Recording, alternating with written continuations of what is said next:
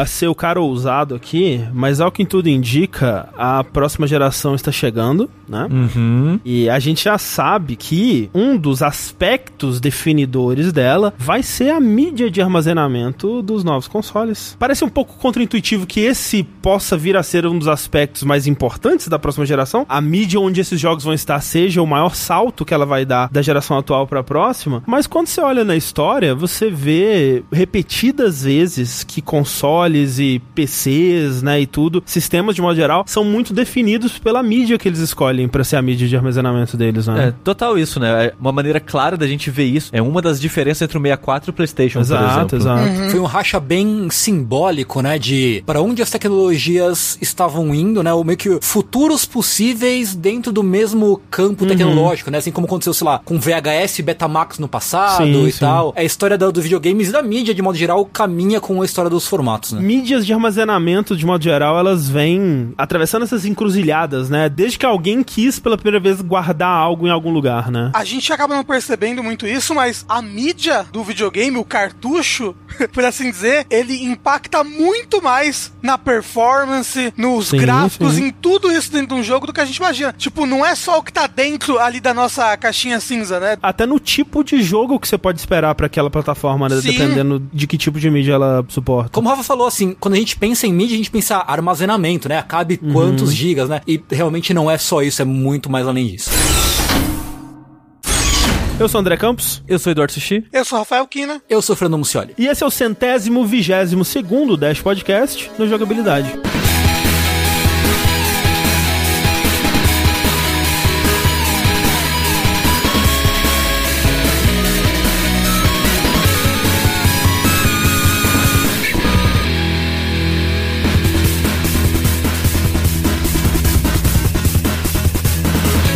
Então, gente, sejam bem-vindos a mais esse podcast aqui do Dash. Nesse episódio a gente vai, como vocês já podem perceber aí, a gente vai cobrir a história das mídias de armazenamentos de videogames, né? A gente vai olhar como isso começou lá atrás e vamos ver pra onde a gente tá indo num futuro breve aqui e o que que rolou nesse meio termo aí, né? As guerras, Os experimentos. Exato, experimentos que deram certo, experimentos que deram errado e casos interessantes que aconteceram aí nessa viagem louca que chamamos de vida, Uou! né? E assim, quando a gente fala de armazenamento, né, quando a gente fala de memória, né, assim, para guardar informações, a gente tá falando de um conceito de computadores, né, de modo geral, né? É algo que quando você para pra pensar, os consoles, eles são pequenos computadores, né? eles têm muito sim. da arquitetura das tecnologias que foram desenvolvidas originalmente para computação, né? E o que eles estão fazendo ali é computação. Só que mais focada em algo específico, né? Exatamente. E obviamente eles compartilham de muitas das tecnologias, né, de armazenamento também dos computadores. A capacidade de um computador armazenar informações acaba sendo o que difere um computador capaz de executar múltiplas operações e partir do resultado dessas operações para outras operações. É o que difere esse computador de uma calculadora simples, vamos dizer, né? Você insere nela a operação ali, ela te dá o resultado e é aquilo. Aquilo é o fim do- da parada, né? Você pode executar outra operação, mas quem tá inserindo a operação ali o tempo todo é você, né? E a mídia de armazenamento, ela começou, na verdade, como essa necessidade de você dar essas instruções, né? De você dar múltiplas instruções ao mesmo tempo para ela saber o que fazer, para ela ter ali guardado uma ordem de várias instruções para ela executar múltiplas vezes, aí pegar esse resultado e executar novas coisas, né? É interessante notar que o que é uma mídia de armazenamento? É como se fosse um livro, certo? Pra gente se comunicar com um ser humano, a gente, né, a gente usa letras. E aí a gente, né, bota essas letras numa ordem que faça um sentido pra aquele ser humano, que ele saiba ler aquilo. A máquina, ela tem a sua própria linguagem, que é a linguagem binária, né? A máquina ela só entende zero e um, porque a linguagem binária é acho que a linguagem que a gente tem, que apesar dela ser a mais básica, ela é também a que a gente consegue fazer de maneiras mais confiáveis possíveis.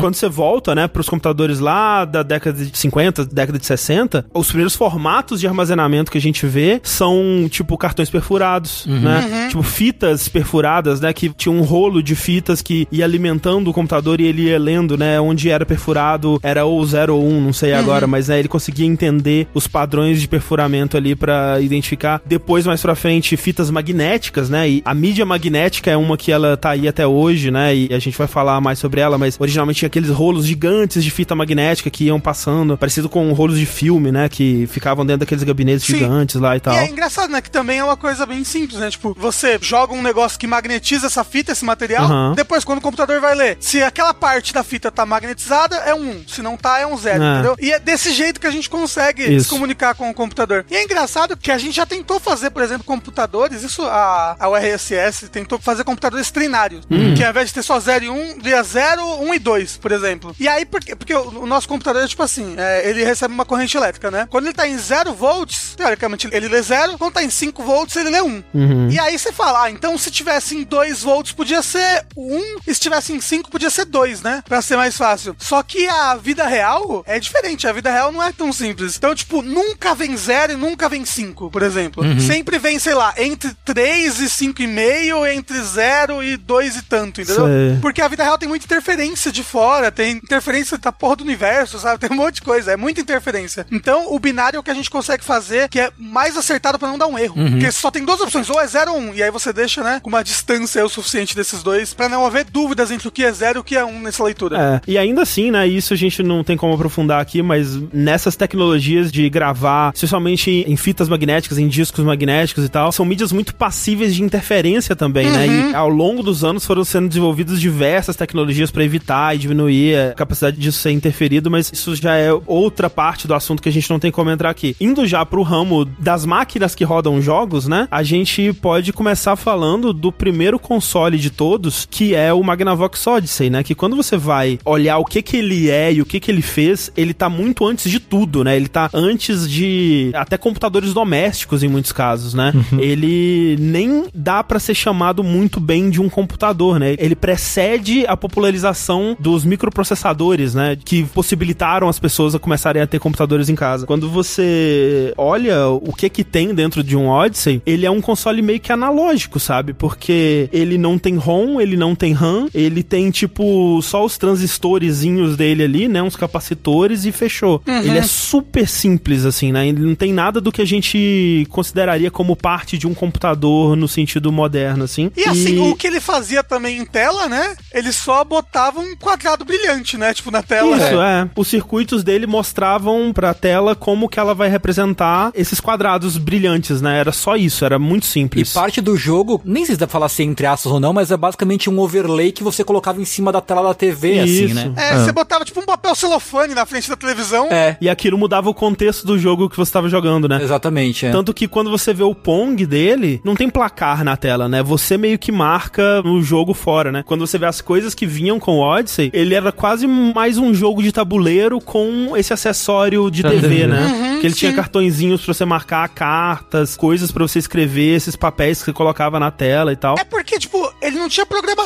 né? Tipo, não, é. Você botava um desenho em cima da sua televisão, é como se você estivesse jogando um jogo de tabuleiro ali você mesmo, né? É. Então, assim, embora ele não tenha o que a gente consideraria como armazenamento de dados, né? Uma mídia que armazena essas instruções, como a gente entende hoje em dia, ele tinha um conceito que é muito análogo ao conceito que a gente tem hoje, que é o conceito de cartuchos, né? Ele é. vinha com alguns cartuchos, entre aspas, né? E que era curioso, né? Porque era praticamente um novo circuito que você acoplava ali no receptor e ele funcionava praticamente como jumpers, só uhum. pra mudar um pouco a estrutura da programação, digamos assim, do ele jogo. Ele mudava os circuitos, né? Tipo, é. ele ligava um circuito a outro de uma forma diferente é. e as luzes apareciam na tela de uma forma diferente. É, exato, é bem analógico, né? Ele é. não era um novo comando de dados, Isso. ele era o um novo caminho que a informação passava para alterar o contexto dela. Tipo, é muito inteligente, né? Muito engenhoso, né? Como Sim. que o Ralph Baer pensou nisso, né? Para você ter jogos diferentes que no fundo não eram jogos diferentes, eles mudavam é. muito pouquinho, era muito simples mesmo. É. Mas ainda assim é uma base, né? É um primeiro passo para algo que a gente vai ver no futuro. O Odyssey não tinha um lugar para guardar essas informações e isso a gente vai ver que é necessário, né? Você ter onde guardar, né? Essa mídia para você guardar, seja para você guardar essas instruções, né? Seja essas instruções para, sei lá, calcular a rota de um foguete, para carregar a próxima fase do Mario uhum. ou qualquer outra coisa mais complexa do que isso. Você precisa. Os gráficos, né? Uhum. É, os gráficos. Você precisa que essas instruções, né? De que cor que vai ser esse pixel que eu vou exibir na tela, essa instrução precisa estar guardada em algum lugar. É. E quando a gente fala de armazenamento nesse sentido, a gente não fala só de onde o jogo tá, por exemplo, o cartucho do jogo. A gente fala também da memória RAM, né? Exato, que vai exato. pegar aquela informação importante pra aquele momento do jogo e tá lá acontecendo. Sim, né? sim. É, tipo, a, a memória RAM, ela é um meio caminho, né? Entre Sim. tudo isso daí. Que nem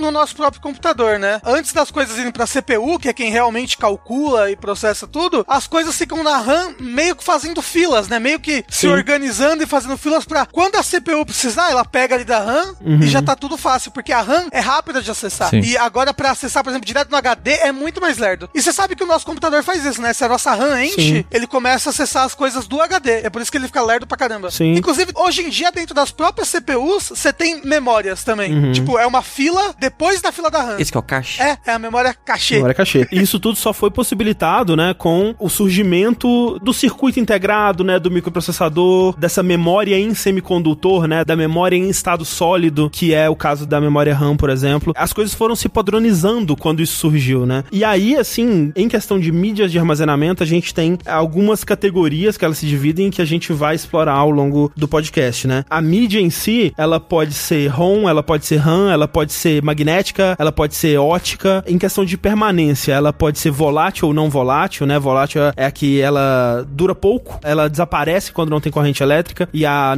não volátil ela é mais permanente. Você tem também categorias de memória primária, secundária e depois terciária e tal. E aí, por exemplo, a RAM é uma memória primária, né? Porque ela comunica direto com o processador. Já um HD ou um CD seria uma memória secundária, né? Porque ela tem que passar pela RAM pra se comunicar com o processador. E tem, por exemplo, a memória que é a contrário da memória volátil, que é a memória vem cá, sobrinho. Exatamente. E outra coisa importante falar, eu acho que agora é o momento, é avisar que nenhum de nós quatro aqui somos engenheiros de computação. Sim. Eu tirei o meu diploma ontem, se eu não sei. Ah, pô, desculpa. Fiz o curso na Wikipédia, na Universidade da Wikipédia. Então, provavelmente a gente vai falar algumas merdas aqui e outras coisas a gente vai simplificar propositalmente pra não gerar muita confusão, porque vai ser muita informação e se a pessoa é leiga, ela vai É. ficar tipo, o que, que tá acontecendo? A gente tentou condensar a informação desse podcast pra um nível que a gente entende, né? E aí fica mais acessível pra todo mundo também. Eu, por exemplo, eu só vou falar "Ah, bah, bah, bah, bah, bah, bah", porque é o nível que eu entendo, entendeu? Então, um exemplo é que a gente não vai aprofundar tanto, vai ser as variações da ROM, né? Porque a ROM, ao longo da vida, tem três versões, que uma delas eventualmente foi da origem à memória flash, só que a gente não acha tanta informação de qual cartucho exatamente usou qual. Tem alguns que a gente consegue, mas nem todos a gente consegue achar exatamente qual tipo de ROM usou. E pra evitar falar muita merda, a gente não vai aprofundar tanto também nessas variações, assim. Então, já falando, por exemplo, da memória RAM, a memória RAM é uma dessas memórias voláteis, né? Ela existe ali só enquanto o computador ou o console tá ligado. E ela precisa ser uma memória volátil. Porque você pensa, porra, né? Se ela não fosse volátil, seria muito mais fácil, né? Você não perderia sua informação quando desliga o computador, né? Você teria aquilo sempre guardado. Você não teria que começar o jogo de novo. A parada estaria sempre ali, mas ela precisa ser volátil. Todo o lance de memória, né? E as mídias diferentes de memória é que elas precisam encontrar um equilíbrio entre serem facilmente graváveis ou não e ter essa permanência, né? Porque o lance da memória RAM é que ela é uma memória facilmente gravável e de altíssima velocidade. Então, pra conseguir chegar nesse nível de facilidade de gravação, ela tem que jogar fora a permanência dessa memória, né? Pra ela ser rápida, ela precisa ser volátil. Exato. Ela funciona a partir de capacitores, né? O capacitor, explicando assim por cima para as pessoas, você já deve ter aberto seu computador e visto que tem, tipo, dois fiozinhos ligados num, num tubinho preto, assim. É, os tubinhos pretos. né? Isso, aquilo ali é um capacitor, né? Normalmente. É o que quando você tá comparando sua placa-mãe com uma cidade é a caixa d'água. Isso, isso mesmo. e o capacitor, explicando por cima, ele é como se fosse uma espécie de bateria super rápida. É uma bateria que carrega muito rápido, descarrega muito rápido. Então é ele que permite que a memória RAM é, funcione do jeito que ela funciona. Mas então, como a memória RAM perde essa informação, né? Essa informação só existe enquanto você tá dando energia para aquela máquina, a gente precisa de uma memória que seja permanente, né? E aí que entram realmente as memórias secundárias. E quando você volta para os primeiros computadores domésticos, né? Até antes, né? Os computadores de universidades e centros científicos domésticos e tal. Boa parte desses computadores, até bem assim, vamos dizer, metade dos anos 80, eles não tinham HD, né? HD é um conceito que veio surgir relativamente é, tarde, né, na vida dos computadores domésticos, né? HD não, Winchester.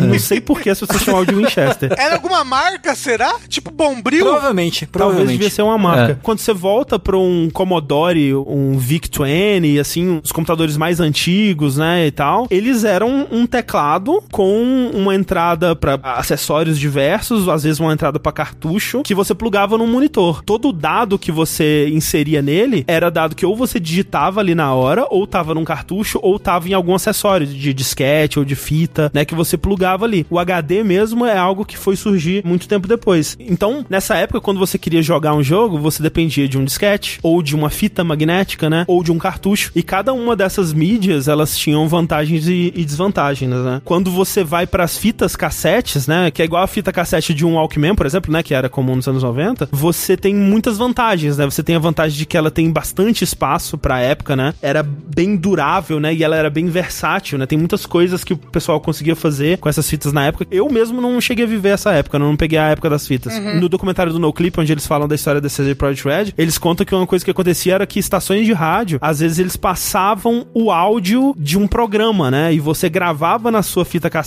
aquele áudio, que era um código binário convertido em som, em ondas sonoras. A fita gravava aquilo e depois você conseguia ler aquela fita no seu dispositivo plugado Sim. no computador e aquilo virava um jogo. O que é muito doido. Isso é uma loucura. Muito doido. Mas você sabe qual é a desvantagem, né, da fita cassete, né? Qual a desvantagem? Ela é uma fila, né? Isso. Tipo, você tem o começo da informação e você vai andando as casinhas até o final da informação. Se eu Sim, tô numa isso. parte do jogo, tô numa parte da leitura do programa qualquer, e eu tenho que acessar uma coisa lá na frente, eu tenho que rodar a fita toda, né? Até Isso. chegar naquela. Então tudo dentro dela tem que ser sequencial, certinho. É muito louco isso, porque quando eu fui ver sobre o Commodore, ele tinha né, um acessório, que ele não vinha com isso, mas ele tinha um acessório que você podia plugar nele pra ele começar a acessar fitas cassete, né? E era muito louco porque ele tinha um contador Isso. analógico do lado pra você saber, ok, eu tô começando a gravar essa informação na casa, sei lá, 20.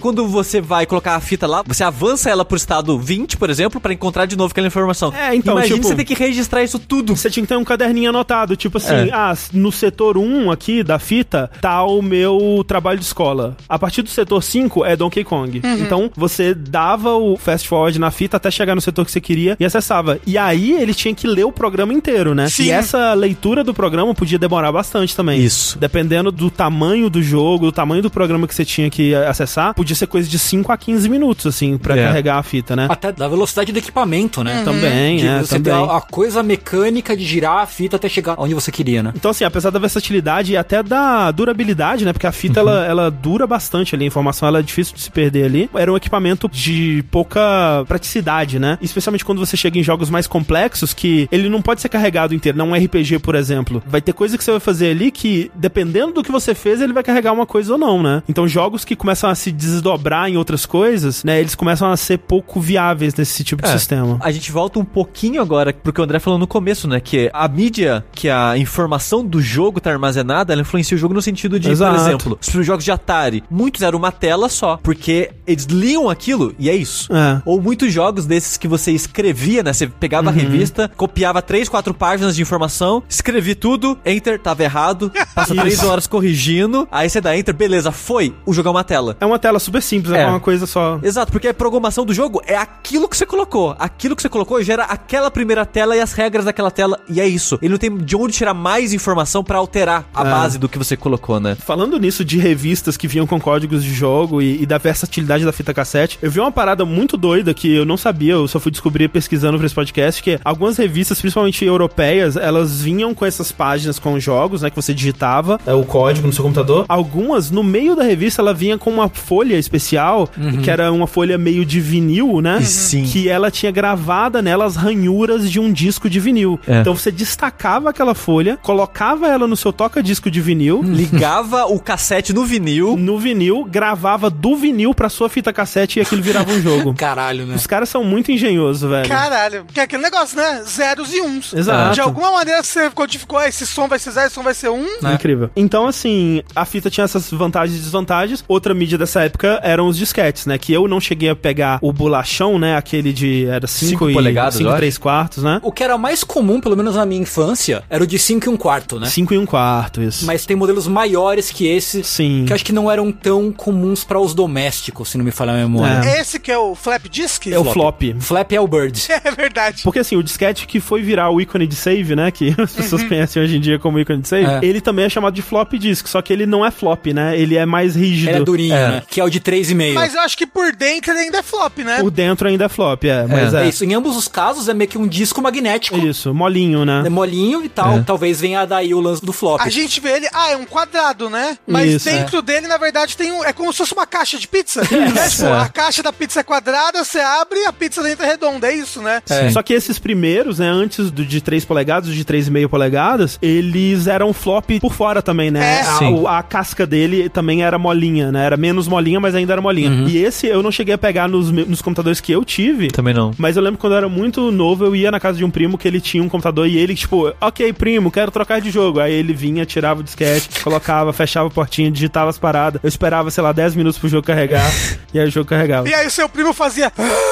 É, exatamente. Eu usei flop de 5 e 1 quarto. Você colocava o disquete dentro do drive, tinha que fechar uma travinha Isso. pro disquete não sair voando, né? Aham. Porque é um processo mecânico, né? Você tem uma cabeça de leitura ali que vai bater ali, vai ler a informação magnética que tem no disco Uhum. e aquilo vai, vai mexer. Não é à toa que fazia barulho, que fazia. Não, ele era bem barulhento, né? Você vê que a capacidade era tipo, gente, que coisa absurda, ridículo, né? Porque É. esses disquetes, né? Mesmo o mais dupla densidade, dois lados, shubber-dubbers, era tipo 1 mega. É. O mais top do top do top, assim, né? Sim, sim. É bem maluco. Quando você pega a fita cassete normal com o disquete de 5 polegadas normal, ele tinha menos armazenamento que a fita, né? Uhum. Mas aí você já começa a ver as vantagens dele, né? Porque ele não tem que procurar a informação de uma forma mecânica Uhum. como a fita, né? A informação ela tá toda disponível ali, né? A cabeça de leitura vai procurar automaticamente essa informação, né? É tipo, tem que procurar, mas é muito mais rápido. Exato, não é, É. você manualmente lá apertando o botão que vai procurar. Por dentro, né? Ele é um disco, né? Imaginem comigo aqui um círculo. Tipo, imagina um CD, Isso. só que feito do mesmo material, um material semelhante a uma fita cassete. É, Exato, Eu exato. não sei se quando vocês eram crianças, vocês ficavam metendo o dedo na fita que tinha dentro Ah, do. Porra. É como se fosse realmente o mesmo material que tinha dentro da, da nossa fita cassete. Quando o disquete estragava, eu abria, jogava de disco pela casa. assim. Aí você pega essa pizza e você corta ele como se fossem pizzas mesmo, né? É. E aí você divide ele em seções. Através de software, você pega e fala: ah, essa é a seção 1, essa é a seção 2, essa é a seção 3. E aí, por ser através de software, que você organiza os pedaços dessa pizza e como vai funcionar as, as leituras de cada pedaço da pizza, que você não conseguia, sei lá, pegar um CD de Play 1 e o seu Sega Saturno ler, sabe? Sim, sim. Porque, né? tipo, como se organizando por software, o seu Sega Saturn não sabia como dividir essa pizza que ele pegou ali pra saber onde buscar cada informação, sabe? Uhum. A época do disquete que eu peguei mesmo foi do 3,5 polegadas, né? Sim, eu Que também. era o, o disquete menorzinho. E esse, cara, eu usei muito, muito ele, assim. Eu lembro, assim, de levar pra escola, sei lá, 10 disquetes, assim, pra entregar pra um amigo, porque eu dividi um jogo inteiro entre esses vários disquetes. E, assim, a maior memória que eu tenho de disquete era o quão não confiável ele era, né? O quão corrompível ele era, né? E eu acho que esse era o ponto mais fraco, porque ele era barato, tinha um espaço é, que Ok era, pra época, que era né? pequeno, mas era ok, né? Assim, pro quão barato ele era e o quão fácil de gravar ele era, né? Especialmente na nossa época, né? Que já vinha, muitos computadores já vinham com o drive, né? Porque os primeiros drive, eles eram aqueles trambolhões, né? E eram bem mais caros. Mas na nossa época eles já eram muito mais acessíveis. Mas realmente, o, o problema principal era o quão fácil era essa informação corromper e ficar perdida ali, né? Então, Até porque a gente era criança, né? Ah, e é, o que a tem gente isso não fazia com esses disquetes? porra. Ai, como será que é o gosto por dentro do disquete? É. É, eu lembro que eu tinha em casa, o meu pai tinha a instalação do DOS 6.22 em uns 10 disquetes, eu acho, de, de É. 3,5, assim e tal. São as, as coisas que eu me lembro. O DOS 6.22, o Windows 3.11, 3.11 para redes, para redes. e o Doom 2 compactado em ARG. Exato, porque assim, o lance é. que era foda era que, ok, se você tem um, um jogo que ele é dividido em 20 arquivos, cada um com 100 bytes, vamos dizer, você consegue dividir isso facilmente em dois disquetes. Mas se um desses arquivos ele tem mais de 2 mega, por exemplo, aí você tinha que usar, que nem o Tengu falou, essas paradas de ARG, outras técnicas de É. compactação que dividiam um arquivo em dois disquetes e tal. Era um inferno. O ARG, né, pra quem não tava vivo nessa época, foi o predecessor do Zip, assim, vai. Isso. A gente tem, Do tipo, RAR. o RAR, né? O WinRAR, o WinZip e Isso, tal. isso. Tanto que na época a gente tinha o PKZip, né? PK, o PKZip aí você fazia o PK Unzip, e o PKZip, pois é. que eu chamava de PKZip. É o PKZip, né? E aí o ARG, ele veio antes do, pelo menos no, no meu histórico de uso, né? Eu acho que sim. Ele veio antes do zip. O lance é que você, pra você argear e ou desargear os arquivos, você tem que digitar literalmente uma linha de comando, ó. É. Argeia do jeito tal, no, no lugar tal do HD, na pasta tal, de tal forma. Aí beleza. Aí você dá o enter no DOS ali e ele vai falar, ah, beleza, acabou, pega o disco 2. Aí você vai e assim por É, diante, né? Eu lembro também do meu Windows 95 em, sei lá, 20 disquetes, assim, e a instalação lá, um de cada vez, era um inferno. Minha época, eu lembro que tinha esse negócio, ah, o Windows 90 e tantos é 30 disquetes, sabe? A Isso. pessoa, ela vem com uma maleta, assim, pra, Isso, com todo exatamente. disquete dentro. Aliás, tinha uns estojos de disquete muito bonitos na época, assim. Que abria por cima, assim, É. que era, dava uma É. portinha retrátil. E isso tinha em casa, o estojinho que tinha uma tampinha de acrílico com chave pra fechar.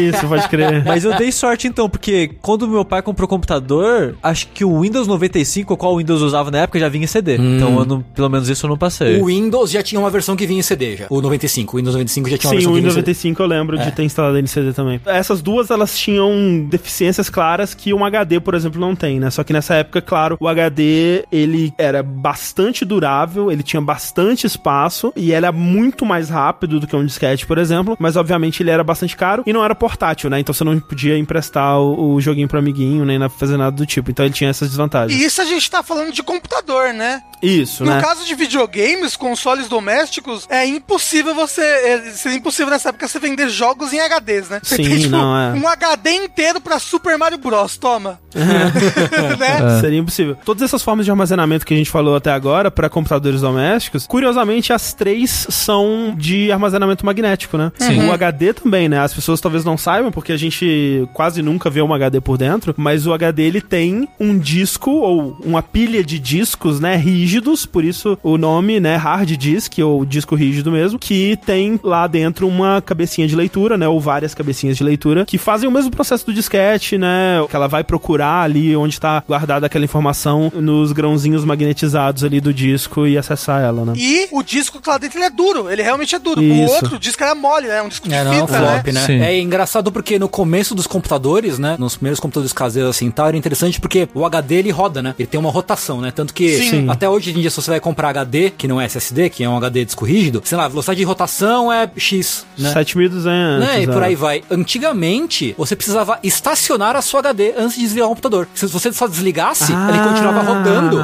e podia dar problema, Sim. né? Você tinha que Sim, entrar no sim. DOS e digitar Park. Ele estacionar HD e aí tinha uma animaçãozinha super tosca assim e tal, da HD parando, né? estacionando. Aí você podia desligar o computador. Eu só lembro disso de histórias de terror que me contavam, né? Eu não cheguei a viver essa época também, não, mas é muito doido isso, É, cara. é bem maluco, é bem maluco. E a gente tem problemas é, até hoje, assim, tipo, tá com a HD ligada e sei lá, o seu priminho chutou o computador É. e aí só Ah, acabou é. riscando o HD, sabe? É. Porque realmente é um disco que tá rodando lá dentro É, a 7 é. mil rotações por minuto, sabe? Por Sei lá. minuto. A né? grande desvantagem de disco rígido, né, HDs mecânicos como esse, é justamente a quantidade de partes que ele tem, né, a quantidade de partes móveis que ele tem lá dentro e o quão fácil é alguma parte dessa mover um milímetro e fuder tudo. E aí você não tem mais seu HD, né, aí é, tem que mandar pra aqueles lugares de restaurar HD, eles te cobram 6 mil reais e falam que não tem como.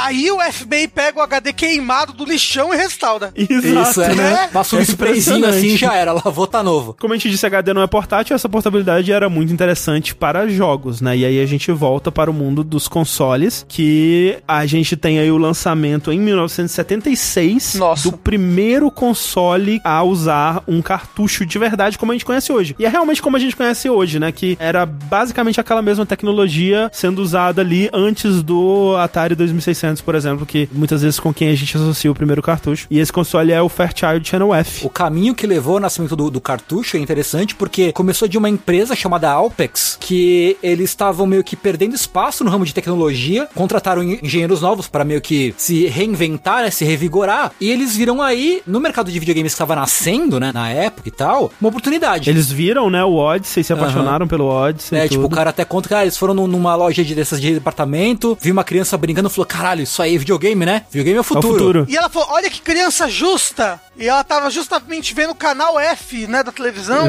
Aí saiu Fairchild Channel F. Isso. E é doido, né? Porque tecnologicamente falando, né? A gente já falou falou de vários tipos de memória, né? E a memória ROM, como o nome diz, né, é uma read-only memory, não é uma memória de apenas leitura. Você escreve uma coisa nela uma vez e ela vai ficar lá sendo lida uhum. para sempre, até o fim dos tempos, né? Sim. Só que existe tipo, né? Existe um tipo de memória ROM que ela é regravável, que ela é usada como uma forma de agilizar o processo, né? Porque você escreve o programa na ROM, aí você tem que testar, ele não vai estar tá pronto uhum, logo uhum. de primeira, né? Então esse tipo de ROM regravável, ele é para você gravou, testou e precisa consertar. Vai lá, grava de novo, testa, né? É, é, é para esse fim reutilizável na memória para isso. Vale dizer que essa memória regravável, ela parece melhor, né, e mais versátil e tal, mas obviamente ela é mais cara e você precisa de um equipamento específico para fazer esse regravamento, né? Você é. precisa de um conhecimento e de um equipamento específico é, ali. Das primeiras ROMs graváveis, regraváveis isso, no caso, né? Isso. Conforme o tempo é foi claro, passando, foi claro. ficando mais prático e mais barato isso. A RAM, a gente não falou, mas que é a Random Access Memory. Uhum. Você pensa, né? É a memória de acesso aleatório. Isso, né? Ela isso. acessa qualquer coisa, ela vai ser... É mais ou menos, não é que ela acessa qualquer coisa aleatoriamente, mas ela pode acessar... Qualquer pedaço dela. Qualquer pedaço dela. Porque mesmo o HD, mesmo o flop disk que a gente tava falando, todos esses discos, eles são discos, eles têm que rodar. Vamos supor que você quer um arquivo. A agulhinha de leitura já passou por esse arquivo. Só na próxima rotação. Só na próxima vez que o CD terminar de rodar que ele vai conseguir acessar aquilo ali. Agora a RAM não, a RAM ela consegue acessar qualquer parte dela, como se fosse uma matriz dividida em várias casinhas, sabe? Uhum, eu consigo uhum. na casinha específica pegar aquilo ali, consigo na outra casinha na hora que eu quiser. Sim. A ROM também ela tem acesso aleatório, mas né, a sigla dela não significa isso. É. A sigla da ROM, apesar de ser parecido, né, é. ela fala da leitura de uma única vez, né? É, mas é porque a tecnologia que permitia fazer a ROM, que eu podia reescrever e tudo mais, isso devia ser muito mais caro do que a ROM que depois chegava pra gente, né, que é do cartucho. Uhum. É porque a ROM é você praticamente é como se fosse um circuito impresso, sabe? Uhum. Você tipo queimou aquele negócio em placa e é isso. Não tem mais como mudar as informações daquilo. Aquilo ali só vai ser como leitura. É um livro escrito na pedra e você talhado, talhado né? na pedra. É talhado Exato. na pedra e você não tem, você só tem as suas mãos para mudar aquilo ali, você não consegue. e foi aí que essa dupla de engenheiros, né, o Wallace Kirchner e o Lawrence Haskell, inspirados por essa esse uso da EPROM, né, que é essa memória ROM regravável, teve a ideia de por que a gente não pode pegar essa experiência de videogame, né, que eles conheciam, que era super simples, né, super primária do Odyssey, e pensou por que a gente não pode fazer vários jogos de uma forma que possam ser trocados, né, uhum. Que o próprio usuário possa trocar de uma maneira simples, né, sem ter que mexer em jumper nem nada. E sem ter que digitar comandos, Sim. né, ou procurar o setor numa fita, é, né, uhum. nada desse tipo, Ser né. uma coisa mais amigável pro usuário, né. E aí teve um problema, né, porque a EPROM é uma placa com uma memória soldada nela, né, então assim, uhum. normalmente quem usava esse tipo de memória era pessoal de engenharia, que sabia como mexer. Exato. Você não pode vender uma placa de memória pra uma criança e falar, ó, oh, cuidado aí, na moral, oh, não, né, não cospe na placa, não força a Vamos placa. fazer não... um curso de engenharia aqui é, rapidão. Entendeu? E aí, inspirado em fitas cassete de carro, que veio a ideia de colocar essa placa com a EPROM, com o programa do jogo, dentro de um invólucro duro e resistente de, de plástico.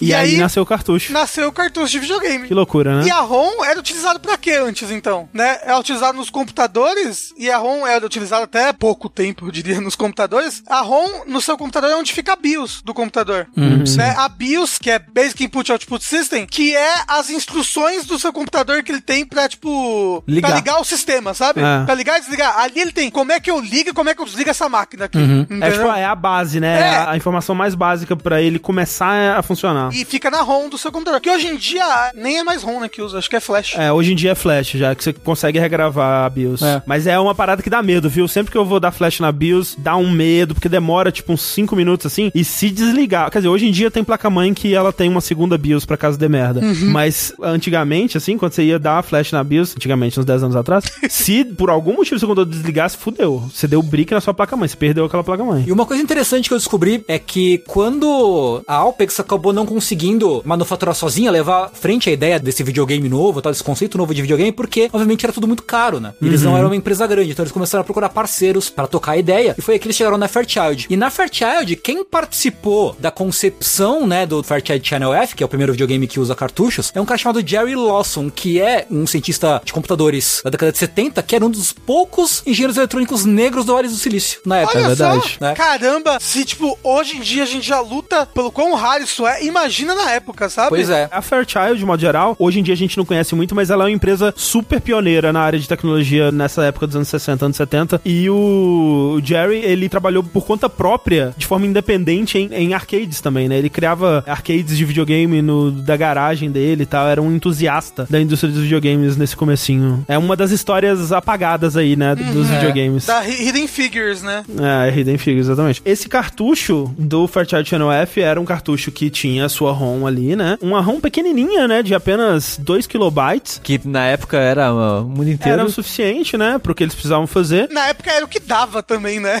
Sim, era super caro. Esse console ele não durou muito tempo, ele não teve muito sucesso. Muito por conta do Atari, que foi lançado contemporaneamente ali, teve muito mais visibilidade. É porque o Fairchild, quando você olhava os jogos dele, era meio que o meio termo entre Atari e o Odyssey. É. Era bem rudimentar as coisas que Ainda ele era fazia. muito aquela ideia do Pong e a variações, né? De. Pong. Acho que o jogo mais famoso que vinha junto era um hockey, que era um Pong. Era tipo um Pong De lado, é um Pong na diagonal, uma parada Isso. assim. Então não tinha muita diferença. Mas ele teve então 26 jogos só no total uh, na sua vida. E esses cartuchos eles foram variando, né? De, de tamanho, de acordo com a complexidade dos jogos finais que ele teve. Alguns jogos tiveram até 16 kilobytes. É. E eu acho curioso que aí a gente vai ver algo que o software também é muito importante pra entender o que tá acontecendo ali naquele hardware, né? Pra ele saber usar aquele hardware. A gente vai ver muito disso, por exemplo, no Super Nintendo, né? O Super Nintendo que brincava muito de como o Sim. sistema utilizava aquela placa do cartucho. Mas uma coisa interessante que eles fizeram aqui ao longo do... Só teve alguns anos de console, mas é interessante como eles é, adaptaram ao longo desse tempo, porque os primeiros cartuchos só tinham 2 KB. E a memória, se eu não me engano, o console tinha acho que 16 KB de memória. Aí você pensa, mas se só tinha 16 KB de memória Se RAM... bobear é 16 bytes, hein? Porque o Atari 2600 era 128 bytes. É, eu posso estar lembrando errado, mas eu lembro de ser algo de tipo, 16 KB ou algo assim. É que 16 KB de RAM parece muito pra essa época. É porque o que, que eles faziam antes? Metade dessa memória RAM é pra manter a parada funcionando. A outra metade era pra receber o jogo. Ah, tá. Então o que, que eles faziam? Eles pegavam um slot de 2 KB, pegavam o jogo e copiava pra lá. E o jogo era só isso, era só uma tela.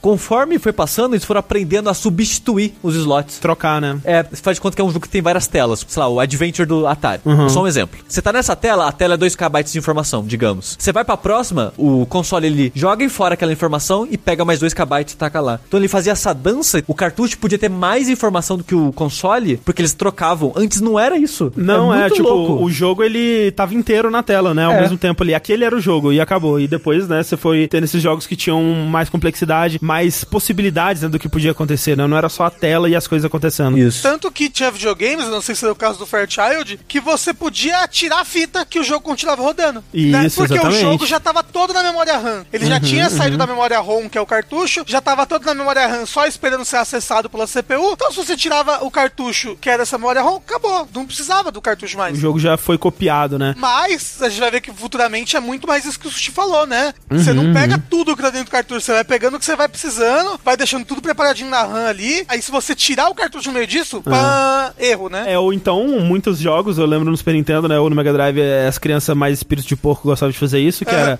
põe o jogo, ele começa a rodar, aí você tira o cartucho, e aí você vê o jogo lentamente deteriorando, né? tipo, ele, ele tá com tudo ali, quando ele começa a puxar novas coisas e não tem, aí ele começa a entrar em colapso, assim, era muito interessante. É, eu lembro de revista de jogo da época dos anos 90, assim, tá falando, não, se você botar, sei lá, o Sonic e levantar a fita só um pouquinho assim, Caralho. tem um cheat code X, ou tipo, tira o cartucho do Sonic e põe no Alex Kidd e vai virar, vai acontecer não sei o que, sim. tá ligado? É, eu lembro disso, tipo, tem gente que É. conseguia fazer isso, que o jogo começava a puxar sprites de outro jogo, né? É. Tipo, você tava ainda no Mario, por exemplo, mas ele começava a puxar sprites do Zelda, por exemplo, é um exemplo, né? Não sei se isso funcionaria. Uma coisa que eu fazia nesse sentido na época no PlayStation 1 é que tinha jogos com múltiplos discos, né? Por exemplo, no Final Fantasy. Então você tá lá jogando Final Fantasy 9, por exemplo, e seu disco tá arranhado. Toda vez que você vai entrar na cidade X, não abre, trava. O que, que eu fazia? Eu abria, colocava um outro disco, fechava a tampa e abria a cidade. Porque eu não tava buscando algo específico como uma cutscene ou um pedaço de diálogo, era só carregar a cidade. Ah. Então eu carregava a cidade, eu abria de novo, trocava o disco, colocava o certo, fechava Muito e o jogo hacker. Você sabe muito o que, hacker. que ele tava fazendo, provavelmente? Tipo assim, dentro dessa cidade, toda vez que você entra, eu pego todo o conteúdo que acontece nessa cidade Sim. e bota na RAM. Ah. Só que aí, como tinha um desses conteúdos estava arranhado, ele dava problema. Mas Isso. como talvez quando você tava no Overworld já tinha algumas coisas dessa cidade na RAM, uma coisa uhum. básica, mesmo se você tirasse o CD e botasse outro, como uhum. ele, ele, não conseguia acessar, ele deixava você rodar. O que é uma loucura, né? Se for para pensar nesses jogos de RPG, você tinha que ter o um mundo disponível em todos os discos. Uhum. Porque é, em todos os discos você vai meio que poder explorar à vontade. Uhum. Então realmente só não tá no disco pedaços de coisas exclusivas, como é. cenas de diálogos, cutscene, coisas do tipo. Louco. Ainda no Fairchild Channel F, aqui a gente já vê uma das grandes vantagens que cartuchos vão ter em cima de outras mídias que vão vir no futuro, porque outra coisa que alguns jogos mais avançados dele ali, alguns dos últimos jogos começaram a fazer é inserir mais memória RAM dentro do cartucho, né? Eles colocavam um chipzinho a mais de memória RAM ali. Por quê? O cartucho, imaginaria que como você tira ele do console, guarda ele, põe no bolso, dá pro amiguinho, lambe, faz o que você quiser fora da máquina, você imaginaria que ele é diferente de uma memória RAM, né? Que ele não pode ser uma memória primária. O cartucho, ele parece ser uma memória secundária, mas ele é a memória primária, porque ele também tá sendo lido direto ali pela máquina, né? É um circuito a mais que você tá plugando ali. Ele tá em contato direto com a o sua placa-mãe, com o circuito é. do, do, computador. Ele é um apêndice da placa-mãe, é, um né? ele é uma extensão é. dela. Exato. Então, você consegue plugar ali no cartucho outras coisas que vão passar a fazer parte do console, né? Uhum. É. Então, você pode fazer como muitos outros consoles a gente vai ver na frente fizeram, que é colocar novas partes de computador para aquilo ter mais possibilidades, né? Então, muitos consoles fazem isso de ter mais memória do que eles tinham originalmente colocando vários chips. Outros cartuchos colocam mais memória RAM. Tem cartuchos que vão colocar até processadores, né, novos Sim. dentro do cartucho. Então, as possibilidades são meio que limitadas. Tem memória RAM no cartucho, virou comum, né, do Nintendinho sim, pra frente. Sim. Porque é. se na ROM você só consegue ler as coisas e você não consegue armazenar naquela memória, como é que eu vou salvar um jogo? Exato, exato. Mas mesmo para salvar, foi demorar para ter isso, Mas Nossa. Vamos, vamos chegar lá. É, então, é. quando a gente chegar lá, a gente vai falar isso. E é doido, né, que não só nesse caso, mas assim, anos, anos, anos no futuro, a gente teria, por exemplo, no Saturno, né, que ele tinha cartuchos de expansão de RAM, isso. né? Acho que era 4 mega, 8 mega pra você jogar. Acho que tinha até 12 mega. É, né? você tinha tanto cartuchos de expansão de RAM para jogos pesados como tipo os jogos de luta da Capcom, né, os versos da Capcom, o jogo de luta da, da uhum. SNK e tal. Até alguns deles vinham, né, com cartucho de expansão para você ter mais esse processamento a mais aí e também cartucho de expansão de memória para você salvar jogo uhum. também. Uhum. Então, de novo, são extensões você tá tunando a sua placa-mãe do console, Sim. basicamente, né? É, são coisas que se a mídia do Saturno fosse cartucho, né? provavelmente viria já no cartucho, né? Mas como Sim. era CD, eles tinham que Sim. encontrar outra gambiarra aí ainda. Que nem se a gente for ver no Play 1, sabe? Uhum. Eu não consigo pegar e botar um save num disco. Eu não posso gravar o disco, né? É. Exato. Então qual foi a solução para isso? O memory card. Sim. Uhum. E aí a gente vai pro Atari 2600, que foi aí o grande console que popularizou os consoles, os cartuchos, tudo, né? Basicamente. Que começou com essa febre louca aí. E os cartuchos dele também eram ROM, eram bem no, no molde ali do Fairchild Channel F. E da mesma forma que o Fairchild Channel F fez, ele também usava cartuchos com mais memória, né? Com mais ROMs ali, mais chips de ROM para poder armazenar mais, porque no começo os cartuchos eram 4 kilobytes, porque eles pensaram assim, porra, o nosso processador, né? A nossa RAM aqui, o processador, eles vão conseguir endereçar apenas esses 4 kilobytes. Então, é o máximo que ele vai conseguir usar. Então tá show, é isso que a gente precisa. Só que com o tempo eles foram vendo isso, né? Que você pode endereçar essas ROMs diferentes, uma de cada vez, né? E pegando o que você precisa na hora que você precisa e tendo muito mais possibilidade por conta disso. E também a gente já começa a ver eles brincando mais com chips, porque no Pitfall, se eu não me engano, ele tinha mais coisa dentro do cartucho. É o Pitfall 2. É o 2? É o 2. Que eles inseriam trilha, né? Inseriam mais coisas. Exatamente. Porque na época os jogos não tinham isso de trilha sonora, não. por exemplo. É, o Pitfall 2 ele saiu em 84, já é depois do Crash, né? O Atari já tava bem moribundo assim. E o David Crane criou esse chip, era um chip especial que era um processador extra para gerar música e gráficos melhores. É o Pitfall 2, se você vê ele no Atari 2600 é uma parada incrível assim, ele não parece um jogo daquele console. É, é porque bem como você falou, né, o cartucho ele, é, ele é quase uma extensão da placa-mãe. Então realmente uhum. você começa a botar dentro dele um monte de outras coisas, ele é um circuito, né, é. extra que você tá botando ali. Mas o, o, Atari também, ele tem essa coisa porque ele foi um videogame pensado para um jogo específico, né? É, para dois jogos, né, que era o Pong e o Combat, né? Isso. Isso. Então, tipo, tudo dentro dele, inclusive na programação, eram coisas de Pong e coisas de tanque. Tudo que veio no Atari 2600 que se diferenciou disso foi os caras loucos lá, né? uhum. né? inventando como burlar as limitações do console e tal. E aí, aqui no Atari 2600, a gente vê já um dos pontos negativos do cartucho, né? Que é que é caro de ser produzido. E pra valer a pena ser produzido, você tem que produzir em grande escala. Uhum. E aí a gente vai pro que aconteceu com o ET, por exemplo, né? E com muitos jogos, não foi só o ET, né? Mas no fim das contas, né, tiveram que enterrar os cartuchos lá porque tava tudo Encalhado e encalhado. ocupando espaço. Exato. É, então, de novo, né? Foi a combinação de fatores, né? Porque, por um lado, você tinha que fazer muito pra valer a pena. Por outro, você não tinha jogos bons né, que valessem a pena você fazer tantas cópias. Você não ia vender de qualquer jeito. É, o mercado foi super saturado. Pois é. Daí nessa época, os próximos consoles que a gente teve foram variações desse mesmo formato, né? A gente tem o Odyssey 2, que aí sim ele passa a ter cartuchos com ROM, né? Também ali cartuchos bem limitados de 2 a 8 KB de memória. O Intellivision, que foi o maior concorrente do Atari na época dele, que foi lançado em 80, também memória ROM e no começo ele se gabava, né, de ter o dobro de memória do Atari, mas a popularidade do Atari fez com que ele tivesse muito mais oferta de jogo e tal. ColecoVision, né, que já era um console que quando você olha pra ele ali, ele já parece um pouco mais um NES assim, porque ele era mais potente, os cartuchos dele tinham bastante espaço, né, desde o começo. Eram cartuchos que variavam ali de 16 a 32 kilobytes de memória, que conseguiam fazer coisas muito mais impressionantes, né, conseguiam fazer coisas mais próximo dos arcades que ele tava copiando ali. Mas isso cinco anos depois do Atari, né? É, exato. Hoje em dia é quase uma outra geração já. É, quando você vê, ele lançou em 82, 83 já tinha o NES no, no Japão, né? Sim. Então, É, e o NES é, né? É a próxima geração mesmo, né? já é a próxima Sim. geração, exato. É, E- mas ainda né, em 82, antes da gente ir pra próxima geração, teve o Atari 5200, que é meio que a mesmo esquema, né? Para ROM, só que agora 32 KB. E uma coisa curiosa do ColecoVision e do Atari é que eles foram pra moda do maior é melhor. Hum, eles é falaram, vamos fazer um cartuchaço. Isso. Vamos fazer um cartucho mais largo, mais alto aqui, que as crianças vão ver e falar, caralho, É, é esse esse, daí." esse aí é o futuro dos videogames. Cara, é tão engraçado Que isso. nem brinquedo. Você quer fazer É. um brinquedo Sim, pra, sim. É. pra encher o olho da criança. Caralho, precisa de eu e meu amigo pra carregar esse cartucho nas Exato. costas pra botar no console. Na prática, né, você comprimir os chips ali, você conseguiria fazer esses 32 KB caberem fácil, especialmente que a tecnologia já tinha avançado e tal. Você conseguia fazer isso no cartucho do mesmo tamanho do Atari 2600. Mas como é que você vai falar pra criança que aquele cartucho é melhor, né? É. Você tinha que mostrar que, porra, é um cartuchaço. Cartuchaço. E é engraçado porque, como vocês falaram, né, no ano seguinte ia sair o Famicom no Japão, e em 85 ia sair o NES nos Estados Unidos. E o NES ainda foi nessa pegada. É. Porque o Famicom era um cartuchinho pequenininho, menor que o de Atari até. Aí vai pro NES, é um cartuchaço maior ainda. Isso. Que assim, sem necessidade, porque né, é o mesmo Sem jogo do. Japão que tá num cartucho É. pequeno. Sim, sim. Tem mais pino de contato só. É. É engraçado que o cartucho pirata, né? Por algum motivo, eu não sei exatamente, acho que eles davam uma resumida ali no circuito, né? E o chip deles costumava ser ainda menor, né? Então, muitas vezes você abria um cartucho de Super Nintendo ou um cartucho de Nintendinho e era um chipzinho assim, e o resto do cartucho todo vazio. Era muito triste, cara. Era bem assim Você mesmo. pensava assim, não, eu vou abrir pra ver a magia do jogo aqui dentro. E era um chipzinho tosco, assim, não É porque é nada. magia, você não consegue enxergar, é só ar. Exato. Né?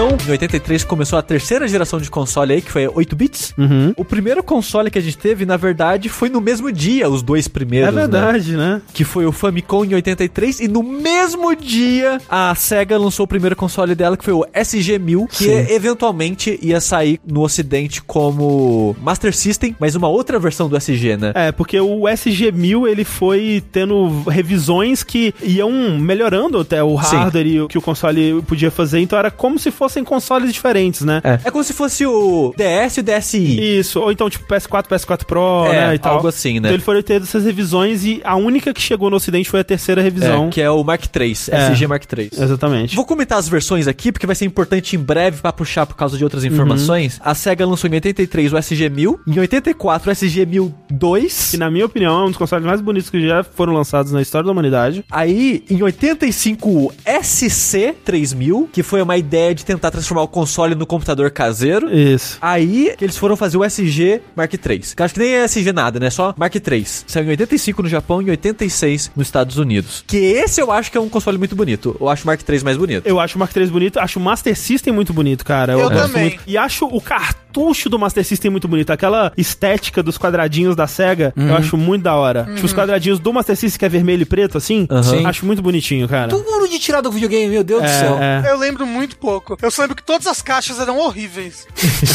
Aí o Mark III que veio pro ocidente, e só ele veio pro ocidente, né? Como é o Master System que a gente conhece e tal. Tem uma coisa curiosa, porque como o Master System ele já saiu mais pra frente, né? Saiu só em 86, o Master System foi o primeiro console, se eu não me engano, a ter cartucho com o que o Rafa comentou de ter uma RAM. Com Isso. uma. Tipo uma bateria de relógio. A bateria de lítio, né? De Elite, né? Exato, pra manter a RAM viva ali com a informação salva. E quando você ligava no cartucho, ele você meio que recarregava a bateria pra manter ela viva e o flash vivo também. Eu sabia desse conceito, né? É engraçado. Que eu sabia que tinha alguns cartuchos que eles tinham a bateria pra manter o seu save, né? E se você. Se a bateria acabasse ou se você tirasse a bateria, você perdia o seu save. Mas eu nunca entendi, sabe, o porquê que isso tava acontecendo. E, e é muito interessante, né? Por causa da memória RAM. Exato. A memória RAM, se ela perde a corrente elétrica, ela apaga. Sim. Então, então você tem que manter aquela memória RAM ligada pra sempre, pro seu save se manter. Senão ele se perde. Se eu não me engano, eu soube disso pela primeira vez, assim, porque eu abri, obviamente, um cartucho de, de Game Boy que eu tinha, sabe? Sei lá, Pokémon. E no Pokémon, né? Pokémon tinha save, então ele tinha uma Sim. bateriazinha lá no meio. E porque também teve uma época que, tipo, pessoas, o seu save de Game Boy do Pokémon vai morrer hoje. É. E tipo, se você não trocar essa bateria, você vai perder o save. Porque essa bateria dura tantos anos de qualquer jeito, entendeu? Sim, sim. Ela não dura pra sempre. E é triste que. Eu não sei como a pessoa sabia disso, mas na minha infância alguém me falou: Ah, essa bateria aí é pro save. Aí eu tinha, né, um Donkey Kong 2, eu fico triste que era a minha fita favorita, eu acho, na época que eu tinha. E eu, e se acontecer eu mexer nessa bateria? Ai. E se eu tirar essa bateria? É o espírito de porco que eu tava falando ali. É. né? o espírito da Porque criança. eu pensei, ah, só vai parar de salvar. E nunca mais funcionou. Eu acho que é por causa Caralho. disso, porque eu matei a RAM, provavelmente, ou algo do tipo. Ah, o cartucho não ligou mais. É, quando eu colocava ele no console, era só aquela tela de game over, que é os dois macaquinhos Sei. naquela meio que uma prisão. Aham. Sei, sei. Aquela imagem com um filtro vermelho em cima, toda avermelhada. o escrito preso por crimes de ser espírito de porco mexendo no cartucho. Não, cara, que creepypasta, sabe? Né? Total Caralho. creepypasta. Você matou o Donkey Kong. Mas isso pra mim era um pesadelo, porque eu colocava aquele cartucho, era eles presos, eu ficava, caralho, o que que eu fiz, cara? e nunca mais funcionou Que- meu jogo favorito. incrível. No Master System, o único jogo que eu lembro que tinha um save era o Alex Kidd High Tech World, que era meio que quase um RPGzinho. Aham. Mas eu não lembro de outros jogos de Master System que tem. Phantasy Star, será? Eu acho que o Phantasy, Star Star, tinha. Phantasy Star, é verdade. Ah. Porque antes do save a gente tinha que usar o password, né? Sim, Sim. sim. Basicamente ele vai lá e, tipo, ele bota você na fase que você tava antes. Mas não é o seu save, né? Exato, ele limita as possibilidades do jogo, né? Ele limita que tipo de jogo você pode fazer ali, porque, tipo, RPGs mais complexos, né? Eh, Tinha até jogos que faziam isso, mas era aquele password que era 30 caracteres, você tinha que anotar um texto, É. assim, escrever um livro de password. Mas isso era no Nintendinho, porque no Nintendinho no começo não, Não tinha, tinha. Não também, tinha. né? Outra coisa curiosa sobre o SG-1000 e que isso foi rolou mais no Japão e em alguns jogos só que vieram pra Europa e os Estados Unidos. Eu acho que aqui no Brasil não chegou a rolar. É o Sega My Card, né? Ou Sim. Sega Card. Que alguns jogos, pra reduzir o custo, né? Eles fizeram esses jogos num cartãozinho. É muito parecido até com o cartucho de outro console que a gente vai falar, né? Do PC Engine, do TurboGrafx. A fabricante né, tinha relação, mas Isso, né, a gente isso. vai falar na hora. Mas era um cartãozinho onde o, o circuito ele tava impresso ali na parte de cima dele, né? Era como se fosse o chip dentro do cartucho envolto por um plástico mais simples ali, né? É. Então virava um cartãozinho que você guardava. Parecia um cartão de crédito, né? É, e isso limitava muito o tamanho dos jogos, né? então não foi muito difundido, porque depois de um tempo os jogos que requeriam mais complexidade não cabiam nesse cartucho. E era engraçado que tinha outra entrada, né? Não era na mesma entrada do cartucho que entrava esse cartão. Era em outra entrada, no SG-1000 ele tinha entrada pro cartão. Sim. No Master System que a gente conhece, embora os cartões eles não tenham sido vendidos aqui, você ainda conseguia jogar no seu Master System, né, o primeiro modelo, aquele que parecia uma pirâmide, assim, né? É, você inseria esse cartucho na entrada do óculos de realidade virtual, Olha aí. Que loucura. que era a mesma entrada. Mas aí esse cartão, só pra comparação pra vocês verem, o cartucho normal do SG-1000 até o, o Master System tinha 524 KB. O do MyCard tinha 32 É. KB. Era só jogos muito simplinhos, assim. Era um jogo de Atari, né? É, o que eu lembro é aquele My Hero, né? Que é um, um jogo que ele é um porte de arcade, se não me engano. E que tem uma a capa maravilhosa. Quem não conhece, procura My Hero Master System aí no Google. Que a capa dele é alguém segurando o cartão. E no cartão cartão tem a capa do jogo. Todos os MyCards eram assim. Era. Todos. E É Incrível. horrível, é horrível, porque não tem capa. A capa é alguém segurando o cartão. É horrível. Mas aí, no Japão foi mais abraçado. E até é curioso, porque o SG-1000 já saiu com isso pra ideia de ser mais barato. Porque, tipo, o cartucho é caro de fazer e é caro de comprar também. Então tem essa possibilidade de fazer jogos mais simples, mais baratos, pro público comprar mais, né? Só que aí no Japão teve um, um bocado de jogos, eu não vou saber o número exato. Quando veio pro ocidente, só teve 10, se eu não me engano. É. Acho que 8 nos Estados Unidos, na Europa chegou a ter mais dois a mais, ficou com 10. Aí mudou o nome, né, de MyCard pra Card. E o SG 1002 que eu comentei, na época, um ano depois, já foi considerado um fracasso o MyCard. Então ele já não tinha mais entrada. É que era muito limitado, né? É. Aí eles lançaram depois um cartucho com espaço pra você encaixar no MyCard, caso você quisesse usar ele. E era assim que no SG-1000 e no SC-3000 você usava o MyCard. E o SC-3000, né, já que a gente tá aqui, como ele tinha essa ideia de ser mais um computador caseiro, ele tinha a maneira de acoplar leitor de fita cassete nele. E era o pacote completo ali. É, ele tinha como comprar leitor de disquete. Disquete, é. E, além disso, jogava o cartucho e tinha, né, o- esse adaptador pro MyCard. Ele era o mais completinho ali, digamos assim. Ele parecia um computadorzinho mesmo, né? Ele tinha um tecladinho em cima dele. Sim, sim. né? É bem louco. Mas aí a gente vai pro concorrente dele da época, né? O Famicom. O pouco conhecido, acho que as Ah, pessoas não um conhecem fracasso. muito. Que, como o André comentou, esse de de saves gigantescos, no começo ele tinha que fazer. Porque na origem dele, ele não tinha. A ideia da bateria não tava lá ainda. E você ia jogar, sei lá, RPGs e tinha um save de 30 e poucos caracteres. É. E vai lá. Escreve certo essa porra aí. Um save não, né? Um password. E- exato, exato. Só que aí, no começo do, do Famicom, os cartuchos eram bem próximos do que a gente já tinha visto até então, né? Era basicamente a memória é, ROM ali, com 64 KB no final da vida do Famicom, do Nintendinho. Foi ter 512, Que é bastante, né? que é bastante. Tem algumas coisas interessantes sobre o cartucho do NES, né? Tem aquilo que o Tengu falou, que os cartuchos do NES e do Famicom, eles eram diferentes, né? O Famicom, ele tinha o cartucho menorzinho, que eu acho bem mais bonitinho, né? Eles são coloridinhos, eles têm ali a, o encartezinho bem bonitinho, apesar de que o do NES mesmo, ele é muito icônico, né? No formato dele, mas quando você para pra olhar assim, é realmente um trambolhão pra parecer que era uma coisa mais adulta, né? E mais Era séria. pra ser mais um brinquedo, entendeu? Não era pra parecer adulto, não. Eu acho que era pra parecer Não, não. adulto também, É, porque era. tinha do lance de você inserir como se fosse uma fita, né, na horizontal. É. Ele queria se distanciar um pouco da imagem de videogame. É, eu lembro disso porque ele veio poucos anos depois do Crash, né? E durante o Crash de 84, os investidores falavam: videogame, foda-se, não quero saber essa porra, não, videogame, deu errado. É, perda de dinheiro essa merda aí. Quando o Famicom saiu no Japão, ele parece um brinquedinho, ele é branco e vermelho, todo pequenininho. Isso. E quando foi, né, pros Estados Unidos, dois anos depois, os caras, não, não pode ser não, o pessoal Ah. não vai querer mais a parada aí não. Então eles aumentaram o tamanho do console, aumentaram o tamanho do cartucho, pra parecer mais um eletrodoméstico, né? E pra ficar diferente do que era o Atari, né? Ele, ele tem tudo que ele pôde fazer ele pra se diferenciar visualmente do Atari, ele fez. Mas eu acho que era pra ele parecer menos um videogame e mais um brinquedo, na verdade. Talvez. Parecer um videocassete de criança. É isso. Tinha essa diferença entre o formato, né? O Famicom, ele tinha 60 pinos e o NES tinha 72 pinos, né? Eles usavam esses pinos de forma diferente, É, né? é, a distribuição deles era diferente e eles liam de- relativamente diferente, né? Existia adaptadores terceirizados pra você Aham. pegar cartucho do Famicom e usar no Nintendinho, mas ele meio que adaptava ali e perdia algumas informações, porque ao longo da existência do Nintendinho eles foram tentando deixar os, os cartuchos mais complexos, né? Com mais Uhum. processadores, com mais informação, digamos assim, né? Um dos jogos que dá pra ver essa perda de complexidade é no Castlevania 3, né? Que ele Isso. vinha com um chip de áudio específico dentro do cartucho que a versão americana não tem, porque ele- os pinos não conseguiriam endereçar aquele chip É. ali, então eles acabaram também pra cortar gastos, É, né? Eles sim. acabaram não trazendo isso pra versão americana. Mas uma outra coisa que ele fazia é que 10 desses pinos eram sempre usados pra um circuito específico que a Nintendo colocou, que foi uma coisa muito importante pra ela e durante muito tempo foi a razão dela colocar o selinho Nintendo de qualidade nos jogos, né? Que é o que ela chamava de CIC, que é o Circuito Integrado de Checagem, né? Isso era a grande proteção da Nintendo contra não só a pirataria, mas com o controle de qualidade, né? Então ela precisava que os cartuchos fossem licenciados e que tivessem esse chip proprietário dela, que só ela conseguia produzir, gravado em todos os cartuchos. Então todo mundo que lançasse jogos pra Nintendo não podia fabricar o próprio cartucho. A Nintendo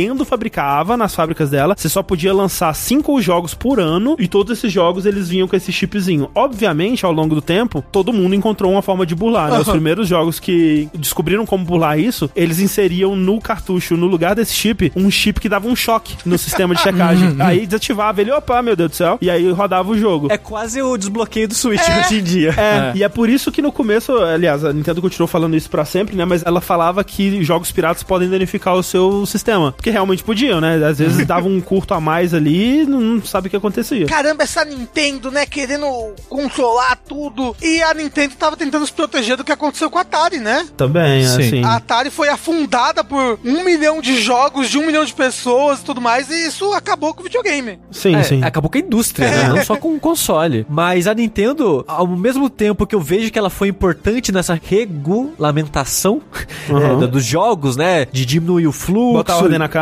De ter esse controle, mas ao mesmo tempo ela era meio babaca. Ah, É, mas aí era. até hoje, né? Outras formas que as pessoas encontraram de burlar essa parada eram os cartuchos menores, eles pareciam mais os cartuchos japoneses, que você plugava em cima um cartucho original. E aí, ele usava o chip do cartucho original pra passar a parada e rodar o cartucho que tava plugado. Os caras são muito inteligentes, É velho. muito é louco. tipo QI Galaxy Brain, Isso, né? Galaxy Brain, A é. pessoa tá sentada em cima do próprio cérebro, assim.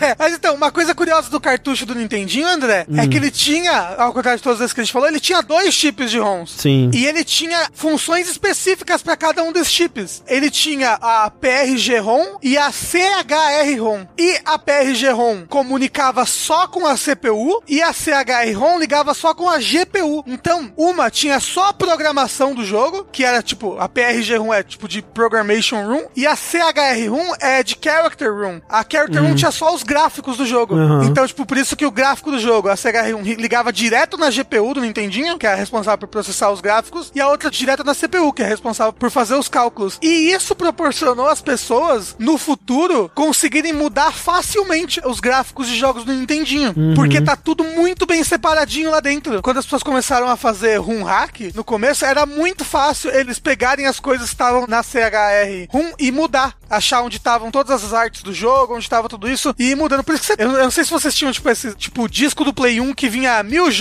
do Nintendinho, sabe? Sim, sim. E aí era Mario de 70 Então, aí versões. desses jogos eram 500 Marios, cada um com um gráfico diferente. Sim. Porque essa, essa compartimentalização das runs dele proporcionou uma organização fácil das pessoas acessarem no futuro Sim. pra mudar as coisas. Outra coisa que ele fazia nos cartuchos eram os chips de gerenciamento de memória, né? Os MMCs. A gente foi ver isso mais pra frente, com muito mais força no Super Nintendo, né? Mas aqui eles já experimentavam bastante coisa. Era um chip específico pra aquele jogo que adicionava novas possibilidades pro console ali. Jogos que não seriam possíveis antes e agora com esse novo chip que eles adicionaram, é possível agora, né? É o que a gente tava falando desde o início lá no Fast Out Channel F, né? Do cartucho ir se aprimorando, né? O, o hardware, ele vai envelhecendo e permanecendo o mesmo, mas o cartucho vai trazendo a inovação com cada jogo, né? Então é uma possibilidade muito interessante que os cartuchos têm que, obviamente, outras mídias, tipo CD e DVD, não são capazes. Por último, eu queria só falar da última forma de burlar a proteção da Nintendo que rolou, que foi o famoso caso da da Tengen, né? Não sei se vocês lembram, mas a Tengen é a parte da Atari que desenvolvia jogos para consoles nessa época. E eles tiveram, né, um grande caso legal com a Nintendo por causa do Tetris, né? Uma, uma puta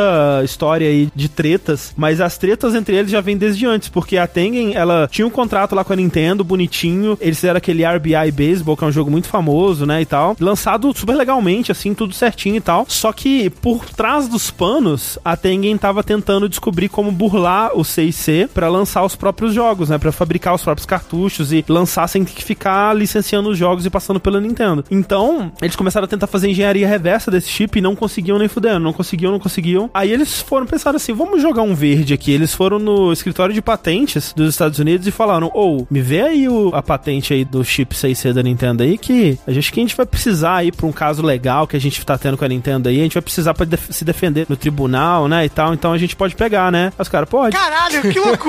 E aí deram a patente pra ele, eles fizeram um chip deles, que chamavam de Rabbit, que eles começaram a colocar nos cartuchos e vender. E isso, tipo, cara, isso deu uma puta treta, foram processados 100 mil vezes pela Nintendo, foi mó história aí. Caralho, eu quero saber o final dessa história. É, não, a história da Nintendo e a Tengen acho que dá um, um podcast aí à parte. É. Se um dia a gente for falar de Tetris, com certeza tem essa história aí. A relação de Tetris, Atari e Nintendo, a origem do Tetris, assim, É. dá um dash só dele. Sim, fácil. A gente falou que várias vantagens do cartucho, da Honda, de ter múltiplas ROMs e de poder dar upgrade, de colocar novos processadores e ter trilha melhor, mas é caro, né? É caro, é. Porra, é caro, não dá pra salvar. Tem que fazer em massa, né? Tem que, não dá pra é. você fazer um joguinho experimental pequenininho que você não sabe se vai vender, né? Exato. Aí, o que, que a Nintendo pensou? No computador, o pessoal usa um tal de disquete, né? Ah, uma é grande invenção. É mais barato. Dá pra gravar, Dá pra coisa. gravar. Aí, o que a Nintendo fez? Ela lançou, eventualmente, exclusivamente no Japão, o Nintendo Disk System. Uhum. Que era basicamente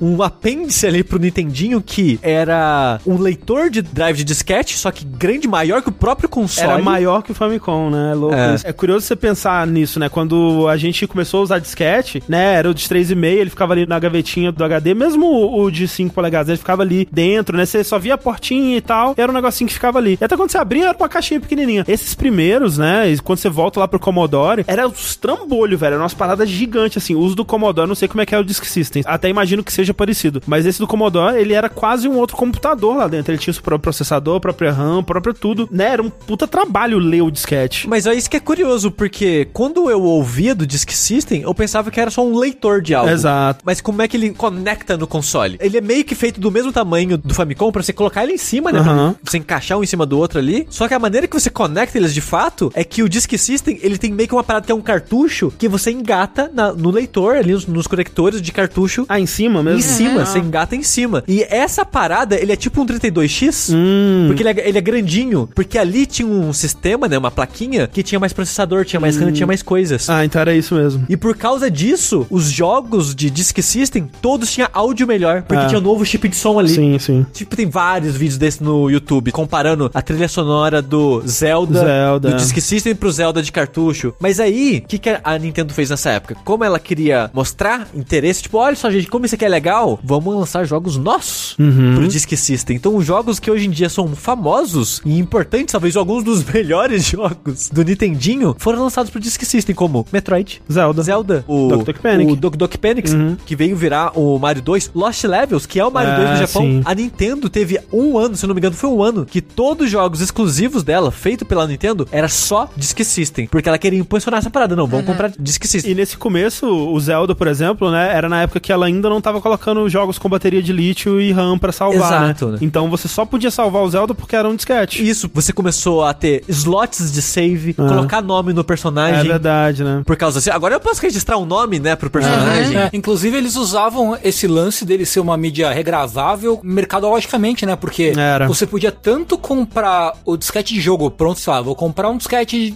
do Zelda. Beleza, é o meu disquete do Zelda. Mas era possível comprar também disquetes vazios e você ir numa máquina específica, né? Do Disk System e tal, pra você gravar. Era acho que 500 ienes, eu acho, um disco vazio. Você chegava na máquina e um, eu quero outro Metroid. Eu gravo o Metroid no disquete. Você podia repetir esse processo várias vezes, né? Você comprava um disco, e aquele disco era seu, e você podia gravar o jogo que você quisesse nele essencialmente. Você podia até pegar, sei lá, joguei Mario Lost Levels, cansei. Eu É. levo o disquete do Mario Lost Levels nesse quiosque da Nintendo e gravo o Metroid, ou gravo o Zelda em cima. E agora eu tenho um disquete de Zelda. Sim, que nem o Tengu falou, você pagava 500 ienes, que é mais ou menos 5, 6 dólares. Imagina É. você comprar um jogo por 5, 6 dólares. É. Essa era a vantagem do Disk System na época e a que a Nintendo tentava empurrar, né? Tipo, muito mais barato. É, e era mó bonitinho. O Disk System, ele tinha um mascotinho que era um disquetinho amarelo, assim, né? Tipo É. um dolinho de disquete, assim.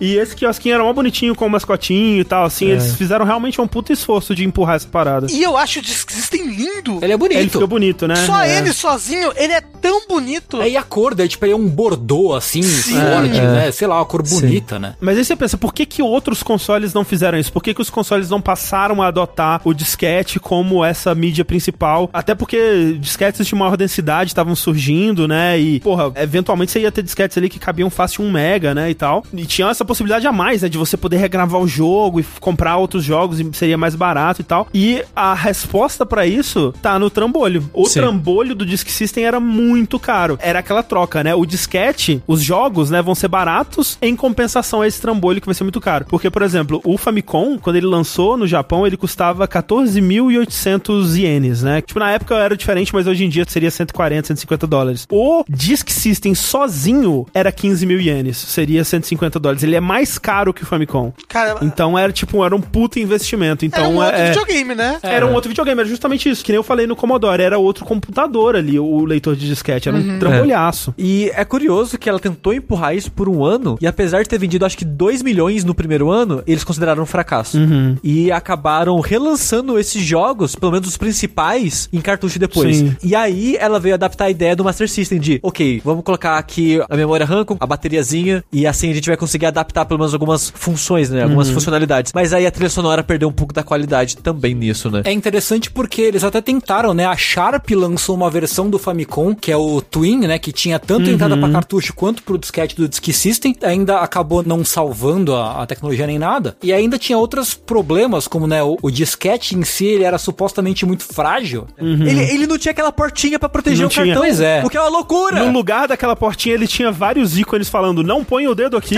tipo, várias coisas assim. Tipo, ei, senhora poeira, não cai aqui. Mas pra ter aquela portinha. Era mais dinheiro, né? É, cê precisa ter algum mecanismo ali dentro que saiba abrir a portinha e manejar É, ela. Talvez sim. ainda não Mas, tinha. Rafa, tem um mecanismo. Porque tinha cartuchos especiais de competição ou de premiação que tinha um plastiquinho de proteção. Era Ah. só mais caro mesmo fazer o disquete com portinha. Exato, porque outra coisa interessante que o disquete possibilitava na época era meio que um modo online, entre muitas aspas, porque uma coisa que você podia fazer era, onde tinha a central pra você baixar os jogos, às vezes tinha uma central de fax. Nossa. Que hora que você fazia, que loucura. Você ia lá, como tinha o seu jogo salvo, tinha o seu high score Uhum, daquele jogo. Então você colocava o seu disquete na máquina, a máquina ia pegar seu save, ia ler o seu high score e mandar de fax pra central da Nintendo. Aí a Nintendo, de tempo em tempo, meio que fazia um campeonato e falava: essa pessoa tinha maior pontuação nesse jogo, essa pessoa venceu um prêmio X. Às vezes era, sei lá, um cartucho dourado, um disquete dourado, e tinha um cartucho especial de competição. Ele tinha em algumas situações específicas, mas uma que eu lembro, acho que era um cartucho de competição que você ganhava. Tipo aquele cartucho do Nintendinho americano. Sei, sei. Que era de competição, que tinha aquele triângulo, tipo chip alguma É, coisa. World Championship Series. Exato. Era algo do tipo, né? Tinha um, um disquete semelhante. Eles já tinham essa parada da proteção. Deve ser raro hoje em É. dia, nossa. Que é o Nossa. disquete azul. Se você procurar aí, né, o Famicom Disk System disquete azul, ele sempre tem a proteção. Mas Que os doido. jogos normais, que são Era- disquete amarelo, não tinha. Era pra ser mais barato. Eu acho que eles pensavam assim, porra, ele vem numa caixinha né, de acrílico, ele vai ficar guardadinho aqui. Quando você for tirar, ele vai ficar lá dentro, então vai estar protegido, né? Mas acho que eh, disquete, de modo geral, ele é muito pouco confiável, É. ele dura muito pouco. E uma outra coisa que eu acho que ajudou a Nintendo desistir do Disk System era que o pessoal ficava puto dos problemas, né? Porque tinha isso de não ter a proteção, tinha também que era mais fácil danificar o disquinho lá dentro, o disco magnético, e tinha loading. Toda vez que você colocava o disquete, É. tinha um tempinho ali, um, dois minutinhos de loading, que você ficava, né? Ok, tá carregando o disquete aqui. Opa! O jogo abriu agora. É. E o cartucho não tem. É porque a ROM, a ROM é muito rápida pra ler. Sim. A ROM é, É, muito a ROM, rápida. como a gente disse, né? Ela tá integrada ali, ela não é uma mídia secundária, né? Ela tá dentro do computador, ela faz parte do computador quando você pl- pluga É, ela. e mesmo se ela não fosse, ela não é um disco físico que roda, entendeu? Que tem Sim, que ser é que tem que girar. acessada. Eu posso acessar ela em qualquer ponto que eu quiser. Uma coisa que eu ia falar de curiosidade é que até hoje no Japão, eles usam muito fax. Sim. Caralho. É verdade. Que é louco. verdade. É. Outro dos problemas que meio que afastou a Nintendo, né? Fora todos os problemas mercadológicos, bem que esse também é um, um problema mercadológico, é que a Nintendo descobriu que é fácil piratear disquete, né? Ah, é, né? Que Opa. loucura, né? Que tinha o chipzinho lá pra dar o choquinho lá no É. cartucho. Mas no disquete não tem dessa, não. É, o disquete é muito interessante porque é escrito Nintendo na base do disquete, né? E você vê que algumas letras é mais- são mais fundas do que a outra, porque é meio que gravado, né? Esse era o método de, De segurança, proteção, porque é. o cartucho meio que encaixava numa ranhura dentro da, É. do leitor. E o pessoal falou: foda-se, eu só vou fazer tipo uma ranhura aqui na profundidade, certo? E caguei, sabe? Pra escrita Nintendo e as letras, o que É, não, seja. é que nem VHS, aquela proteção maravilhosa que você burlava colocando uma fita em cima, tampando o buraquinho.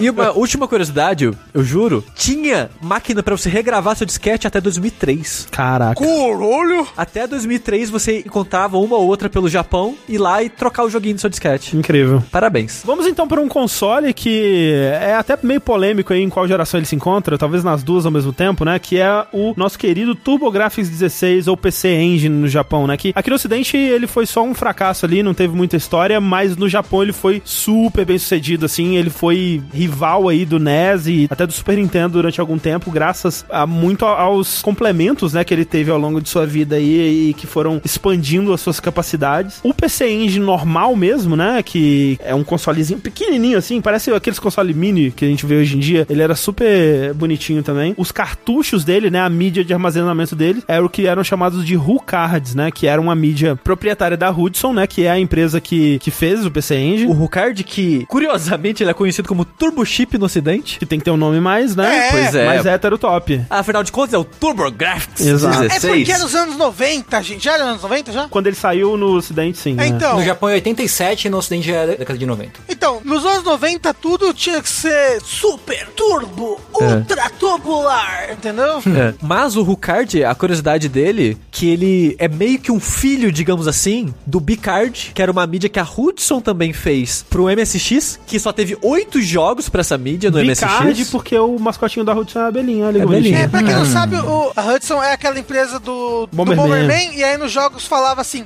Hai Catatal. É isso. É. E curiosamente, o Bicard, ele tem uma herança aí do Sega My Card. Isso. Porque o Sega My Card era uma parceria da Sega com a Mitsubishi. Porque a Mitsubishi era meio que quem produzia o cartão em si. Mesma coisa com o Bicard e mesma coisa com o Rucard. Tanto que, se não me engano, o Bicard tá escrito É, Mitsubishi isso nele. mesmo. Uma curiosidade do Rucard, que ele já veio pensando no futuro. Ah, E o a ROM dele já é EE ROM. olha aí. Que é a ROM que ela é facilmente reescrita, porque a ROM que o Tengu comentou no começo, ela é reescrita usando, acho que, luz ultravioleta. É uma É. parada muito louca. É, você precisa de um equipamento específico e tudo. É, né? a EEP-ROM, ela é reescrita usando eletricidade mesmo. Uhum. Ela é mais fácil de reescrever, ela é mais cara que uma ROM básica, Uhum. mas ela dá pra reescrever. O que é uma loucura, porque o ROM ainda significa Read Only Memory, né? Aí você fala, Sim. essa é uma Read Only Memory, pero no mucho, pero no mucho. É, o P do Eperon é por isso, é pero no mútil. É, de Isso.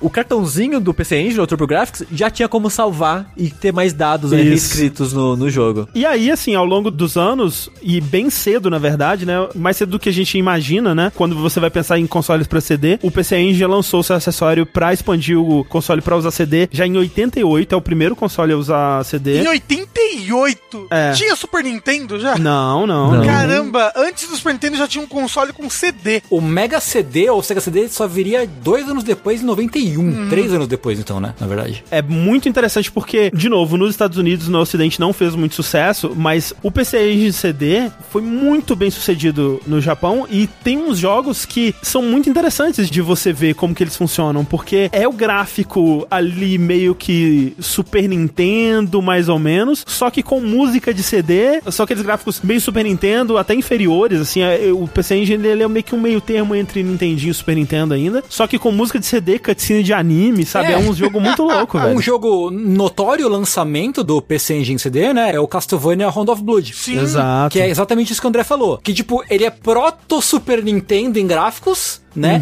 Mas tem a trilha sonora com a qualidade alta pra caralho. Uhum, É. Se pá é qualidade de CD mesmo, É, assim, né? pá. Que é um negócio bem impressionante pra época. E, assim, cutscenes com fala, sabe? Loucura. É, loucura. diálogo, animação nas cutscenes, E era anime, né? Coisas de anime. Tinha É, a intro de anime, não é? Sim, Sim, sim, sim, sim. sim. Ó, falando em anime, uma série que teve estreia no PC Engine CD foi Is, É. que segue até hoje aí, com vários relançamentos. É, É, YS. Isso. É, acho que se não me engano, o 1 e o 2 foi pro CD. É, você tem muitos jogos que fizeram muito bom uso disso. A gente vai falar mais sobre CD eh, daqui a pouco, né? Porque o PC Engine é meio que uma anomalia. O louco é que o PC Engine CD era um, um caralhaço de um negócio gigante que você acoplava atrás do console, né? Ele nem era tão grande assim. É que o PC Engine é muito pequenininho. Ah. Ele era. Quando acoplava, ele virava meio que um console de tamanho normal. Ele virava tipo um Mega Drive, assim, sabe? É que eu tô vendo especificamente agora uma foto do TurboGrafx com um negócio de CD acoplado. Então, o... Peraí, mas você tá vendo o TurboGrafx é, especificamente, é né? porque, Ah, porque ok. o PC Engine ele é menorzinho, né? Ele é menor. É, é, o TurboGrafx é maior, é. E aí ele vira tipo uma retroescavadeira, assim, porque ele fica com um bicão na frente.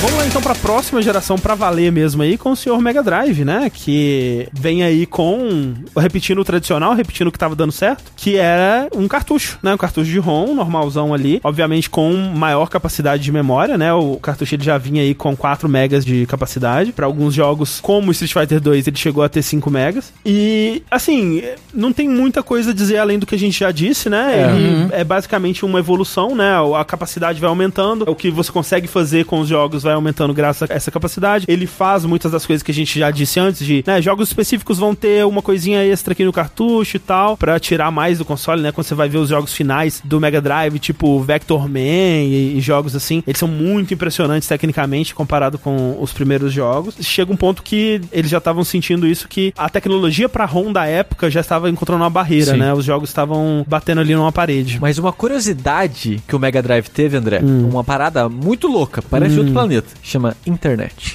Ô, que loucura, hein? Porque a, a Nintendo foi lá e fez o Disk System pra você ir no lugar, instalar o joguinho ali, ó, gravar o joguinho no seu disquete. A SEGA falou, posso fazer mais. Você comprava um cartucho que ele já vinha com um número X de megas vazio dentro dele e uma entrada de fio de telefone. Sim. Porque você encaixava o cartucho no console, ele colocava o telefone nele e lá você baixava jogos. Caralho, A criança ia pra faculdade e tava baixando o jogo ainda, né? cara, isso em 90. É, é louco, né? Uma coisa que a gente não falou, que a gente tá falando, caramba, já usava CD, pans. Mas aquilo, após que tinha loading, o TurboGrafx, sabe? Ah, é, É, pra sim. caralho. Depois, um pouco mais pra frente, a SEGA também vai lançar o, o Sega CD, que nada mais é do que um trambolho que você bota no seu Mega Drive pelo LCD. É. Também o Sega CD já tinha loading, sabe? Das coisas. Ah, É, sim, demorava e tudo Em mais. 94, né? Logo depois você vai ter o Neo Geo CD, que ele é notoriamente famoso por ter loadings infinitos que não acabam nunca jamais. Você fica vendo aquela porra daquele macaquinho brincando de fazer um malabares ali pra sempre, cara. Inferno aquilo. Mas aí, no Sega Game Toshokan, que é o cartucho que eu falei que você podia acessar a biblioteca, que Toshokan aparentemente é biblioteca, segundo a internet. Positivo. Você podia baixar alguns jogos, teve acho que uns 10, o que é curioso, porque lá tinha os primeiros DLCs do videogame. Porque tinha o Phantasy Star 2, subtítulo nome de um personagem. Ah. E tinha uns 8, sei lá, 6 diferentes, que era meio que uma mini história daquele personagem que Entendi. você jogava só com ele. Caramba, que loucura. Esse serviço ele durou só 3 anos, em 93 ele foi encerrado, sendo que olha só como a SEGA foi boazinha. No último ano dele, ela falou: foda-se, é de graça o jogo, baixa aí à vontade. Porque você tinha que pagar pelos jogos de Sim. alguma maneira, né? E depois, acho que é uma assinatura, na verdade. Você assinava. Isso. Enquanto você pagava assinatura, você podia baixar os jogos à vontade. E depois falou: ó, agora o serviço é grátis, toma, vai baixando aí. Até que em 93 eles descontinuaram de vez. O que é muito louco pensar que isso existiu em 90. É, não, é muito, parece muito cedo mesmo. É, mas em 94 eles lançaram um trambolho pra você botar em cima do console também, né? Que é o 32X. Porque nessa época, né, já estava aí a iminência dos novos consoles, né? O, o PlayStation, ele lança no Japão em 94 mesmo, então a, a SEGA tava correndo atrás pra não perder o mercado. Além disso, a Nintendo já tinha tomado tudo que a SEGA tinha conquistado a essa altura. Uhum. Então eles estavam tipo, cara, a gente precisa reagir, a gente precisa fazer alguma coisa. Primeiro foi o Sega CD lá atrás, né, que a gente comentou que é funcionava como o acessório de CD do PC Engine também, né? Você plugava ali. E depois com o 32X, que eram cartuchos mesmo, só que o 32X ele adicionava poder de processamento ao Mega Drive. Então esses cartuchos novos, além deles terem mais espaço, eles conseguiam fazer coisas que o Mega Drive original não conseguia. É uma loucura, porque a Nintendo, no final da vida do Super Nintendo, ela conseguiu fazer jogos com coisas que o Super Nintendo não conseguia fazer originalmente, botando esse poder de processamento dentro do cartucho. Sim. Como você mesmo falou que o, o cartucho, ele faz uma extensão, né, da placa-mãe, que ele, né, você Aham. pluga ali direto os, os pininhos e tudo mais. O Star Fox, por exemplo, ele tem uma, uma GPUzinha lá dentro, né? Ele tem um Sim, chip sim. gráfico dentro do cartucho. É que eu acho que, obviamente, a, a SEGA não tava planejando que o 32X falhasse, né? então, se ela tá pensando assim, ok, a gente quer que esse novo chip de processador ele esteja em todos os próximos cartuchos daqui pra frente. sim. Você vai comprar isso uma vez e vai ter pra sempre esse poder de processamento em todos os jogos daqui pra Faz frente. Vai ser sentido. um novo console. É, realmente, né? não, não ia ser pra um jogo só, mas dito isso, foram pouquíssimos jogos nesse 32X. Exato, ele fracassou e aí foram pouquíssimos jogos e nenhum jogo assim de muito destaque realmente. É. Né? Mas uma coisa importante de dizer sobre isso que o Rafa falou do Star Fox é que é muito caro. É. Era muito mais caro que os outros Ah, jogos sim. da época. exato. É meio que difícil você justificar isso em todos os seus jogos, né? Se você deu upgrade no console, é um investimento, né? Sim. Eu acho que essa era a lógica da Total, SEGA. É. total. E todo mundo conhece a imagem do Sim. Mega Drive com um Sega CD acoplado do lado e um 32X em cima, assim, tipo. É. E aí você põe os cartuchos do Sonic Knuckles que ligam o Sonic em cima, você vai plugando as coisas, né? Ele vira um gigantesco Megazord, assim, o console. E o Isso. próprio Mega Drive tinha o, o adaptador pra jogo de Master System também nele, né? Então Também, é, aquilo aí é uma loucura. Falando em gigantesco Megazord, Opa! eu queria fazer um desvio aqui antes de ir pro Super Nintendo de um console da época que saiu ali em 1990 no Japão e 91 nos Estados Unidos, que é o Neo Geo AES. Isso. Porque o Neo Geo, ele lançou primeiro como essa versão MVS, que era o arcade. Sim. Uhum. Era uma placa ali gigante que você colocava né, na, na caixa de madeira lá, que era o arcade. E lá você tinha quatro slots pro cartucho do jogo. E era um cartuchaço. É, os arcades eles se adaptaram pra essa ideia do cartucho, né? Tipo, É. a Capcom também fe- fez isso, né? Com CPS1, CPS2, CPS3, que eram essas placas padrões da Capcom que eles só trocavam o jogo, né? Então, um, é, barateava a produção do arcade. Exato. Só que o problema era que esse cartucho, além dele ser muito grande de espaço pra época, porque ele ia de 330 a 716 megas. É, era o grande. E ele tem muito orgulho disso, né? Porque quando você liga o Neo Geo é tipo 330 mega, caralho, piscando na sua tela, assim, gigantesco. Assim. O fato do cartucho ser do tamanho de uma criança holandesa realmente não ajuda. Sim. Sem, sem brincadeira. Você que tem em casa, é maior que a sua cara esse cartucho. Não, Ele é. não Ele é. fácil. Ele é maior que a sua cara. Mas um dos problemas que esse cartucho é tão grande é que ele tinha muita coisa dentro dele. Ele era basicamente o console era o cartucho. Ele tinha muita coisa do processamento lá. E cada cartucho era tipo 100, 200 dólares. Era muito caro. Caralho. Era muito caro. Cada cartucho era, era uma máquina de arcade, né? Tipo, Não era, Sim. era. Exato. O preço variava entre 100 e 300 dólares, o que, tipo, que, tá ligado? Enquanto um jogo do Super Nintendo ia no máximo a 60 dólares. Isso em 1990. É, mas é muito louco você pensar nisso, né? Porque tava todo mundo assim, o Mega Drive, tipo, ai, gente, eu consegui fazer aqui um Golden Axe que é quase igual ao do arcade, hein? O Super Nintendo, ai, gente, olha o nosso Final Fight aqui é quase igual ao do arcade. Aí a SNK chega, foda-se, vou te vender o arcade mesmo, toma, pá! e tipo, caralho, é isso, né? Tipo, é. o jogo do arcade. A diferença que ele tinha é que, né, dava um modo free play, assim, com É. o modo pra você jogar em casa, né? Sem ter que ficar ativando ficha e tal. Ele era basicamente algo pra você encaixar o arcade, digamos assim, Sim. e jogar na sua TV. Só tinha jogo de luta. Era muito jogo de arcade, muito jogo de luta. Metal Slug. Muita slug, como o André comentou, ele tinha esse modo free play, mas se você quisesse, você acessava a BIOS ali, digamos assim, do cartucho, e você fazia o que você quisesse. Você regulava a dificuldade, Ah, regulava, sei lá, vida e essas coisas que a arcade tinha. É como você acessar o Deep Switch do fliperama, né? Você mudava até região, você podia jogar a É, versão japonesa, a sim. versão americana, a versão europeia. Era. E o interessante é que esses cartuchos por si só, eles não tinham a parada da memória RAM com a Bateria. bateria, né? Então o que que ele fez pra você salvar as informações dos jogos? Te vendeu algo chamado memory card. Quem diria? Olha só que loucura. É que a Sony foi copiar depois, né, em 94, mas o Neo Geo AS é o primeiro console a ter um memory cardzinho. Que loucura. Loucura. Tengu, você já jogou num Neo Geo ou console? Positivo, joguei sim. Perto da minha casa tinha uma Pro Games, lembra da Pro Games? Pro Games. Caralho. Tinha uma Pro Games na esquina da minha casa. E aí lá, os caras tinham, né, um, um Neo Geo com os jogos. E era assim, era literalmente como jogar no fliperama. Eu lembro muito bem até hoje, quando chegou a KOF 98, 98 já é isso, hein? Caraca. que um cara tinha comprado, né? E aí o cara vinha buscar a fita. Ele falou: não, vamos esconder pra gente poder ficar jogando aqui e o cara não poder levar embora. Era a experiência do arcade, né? E numa época em que não tinha nenhum videogame chegava perto de verdade do que era a experiência de jogar no fliperama, sabe? Sim, sim, chegavam próximo, mas não era aquilo, né? Não era, não era a mesma coisa, né? Você chegou mais próximo quando o Saturno começou a lançar Isso. os ports que vinham com o cartucho de expansão de memória, né? Mas não tinha nada É. igual, era, era literalmente, a, quase literalmente, né? A placa do fliperama encaixada num, num pedaço de plástico ligado na TV, sabe? E era tão focado nisso que o controle que vinha com o console era um fight stick. Era. É, sim. E era um inferno, porque era muito fácil de desrosquear a bolinha. Desrosqueava direto aquela Eu porra. nunca vi. Quer dizer, eu já deve ter visto, mas eu É. nunca joguei num Neo Geo, assim. Pessoalmente, eu acho que eu nunca vi. Se pá, o controle é maior que o console. se não me Faz falha sentido. a memória. Porque ele é muito grande, Assim, muito, eu muito tô vendo grande. aqui, o- pelo menos do tamanho do console. É bem É, grande é- o controle. Eu tô vendo aqui uma imagem. É super gigante. Mas assim, uma delícia. Uma delícia. E, cara, vou dizer, o cartucho ele é gigante e tal, mas na caixinha é bonito, Nossa, viu? é aquele Nossa. estojo bonito, com aquelas É. artes bonitas. Nossa. Nossa, é lindo demais. E hoje em dia é caro. é caro pra. Caralho, É você comprar caro. um cartucho Um disso. garou, cara, puta. Principalmente os jogos do fim da vida do Neo Geo. É, então. Né, quando a SNK tava falindo ali, nossa, como é caro. É, É caro demais. Ah, eu tô vendo aqui jogos aqui, tô vendo tipo 900 reais, 800 reais um cartucho Neo Então, Geo. Tá, É tá esses barato. mais baratos. É, tá barato. É isso mesmo, que eu tô vendo aqui que tá 300 euros. Meu Deus do céu.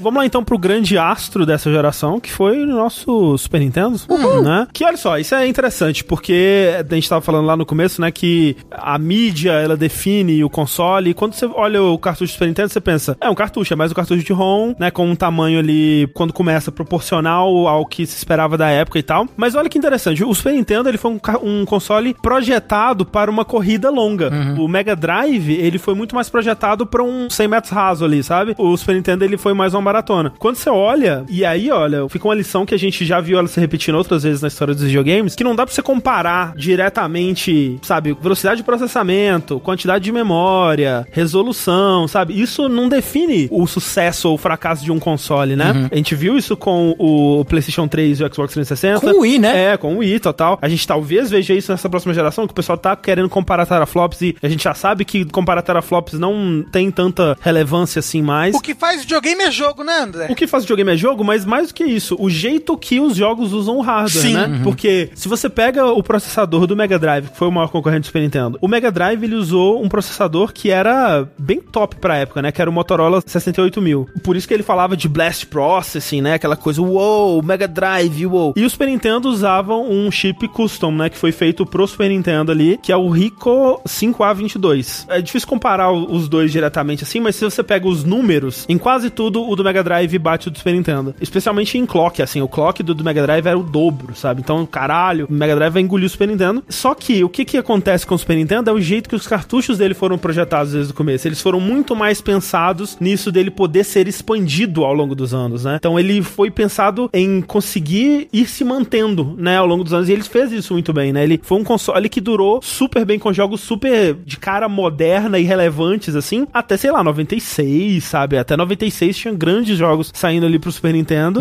E jogos que, tudo bem que eles não rivalizavam em 3D ou em trilha sonora de CD, né? Coisas que eles não tinham como fazer, mas sempre com coisas novas. E, tipo, se você pega, sei lá, um Chrono Trigger, um Trial of Mana, né? Eu sei que é Nensetsu 3 e tal. São jogos visualmente incríveis, né? O, sei lá, Yoshi's Island e tal. É um jogo que, pra um console daquela época, cara, ele conseguiu se manter incrivelmente bem, né? E isso é por causa da filosofia que eles trouxeram lá do Nintendinho, né? De ter um lugar no cartucho que era pra ter esses chips novos que vão evoluindo com o tempo, né? Então, os cartuchos, eles conseguiam implementar muito facilmente essas novas tecnologias e aí você vê desde coisas que começam no, no cartucho, tipo, né, o Mode 7 e tal, até chegar no final com os chips Super FX e outras inovações que permitiam que o console fizesse coisas incríveis. E é muito louco que tinha jogo que só ele tinha aquele chip e nunca mais era utilizado em outro, né?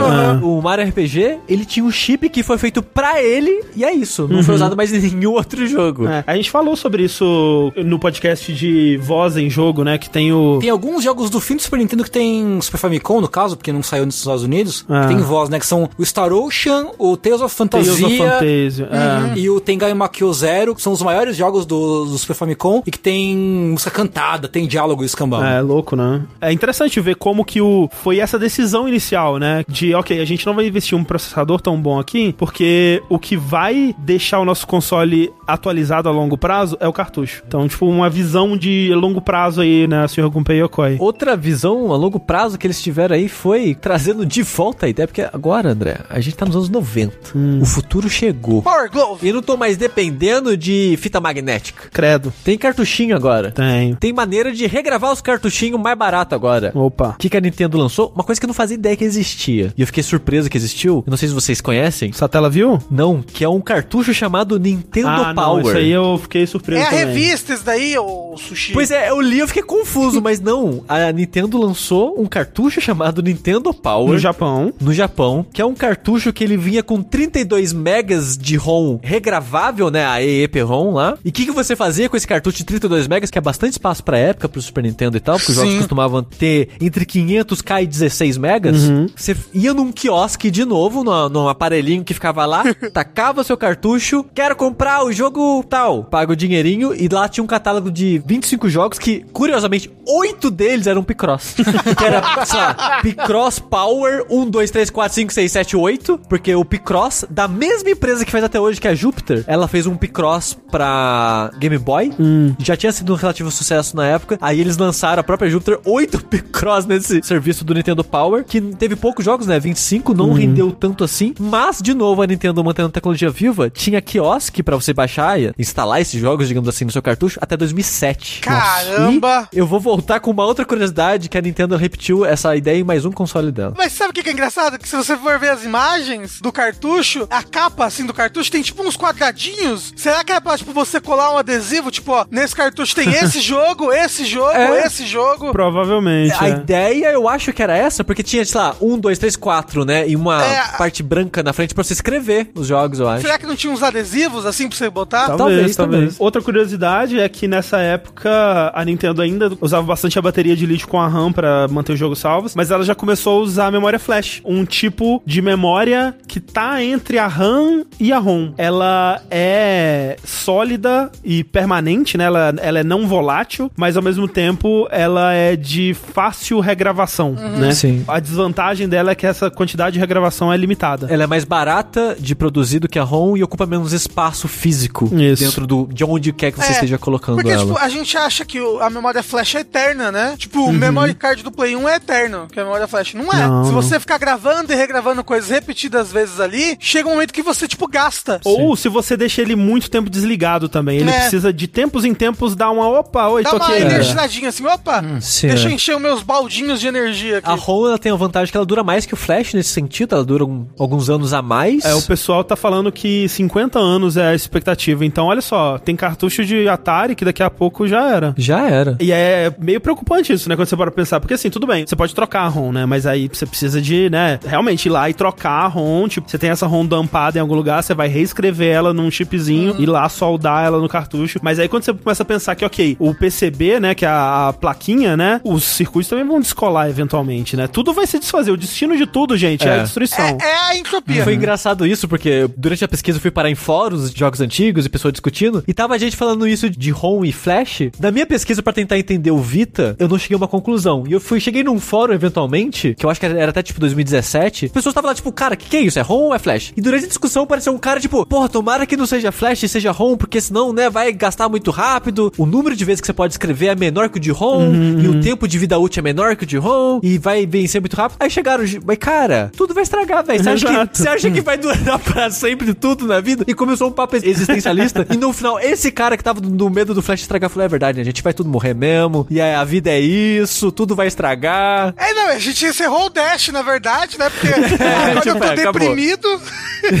Antes que tudo se estrague, vamos lá para o começo da próxima geração aí, que é a geração do CD, né? E a gente começa, curiosamente, não com PlayStation, não com 3DO, mas com o Philips CDI, cara. Eu! Essa grande. Oh! Esse grande marco aí, que realmente o Sushi colocou nas anotações dele, era um console? Porque realmente ele começou sendo marketeado como um player, né? Um centro interativo multimídia, basicamente Um CD player, né? um CD player, né? Ele começou a ser marketeado como esse centro interativo multimídia aí, e depois só que eles foram focar mais em jogos porque não tava dando certo. Eventualmente eles conseguiram aquela parceria bizarra com a Nintendo e lançaram, acho que quatro jogos, né? Um, três Zeldas e um Mario. Tipo, os piores jogos da história da horrível. Nintendo conseguiram ser lançados nesse console. Eu recentemente consegui emular eles, eu joguei um pouquinho e eu fiquei, cara, é pior ainda do que você- quando você vê alguém jogando, é incrível. Cara, Quero essa experiência na minha vida um dia. Aí a gente entra numa coisa que são os formatos de CD. Você pensa, CD, né? CD, CD. CD é CD. CD,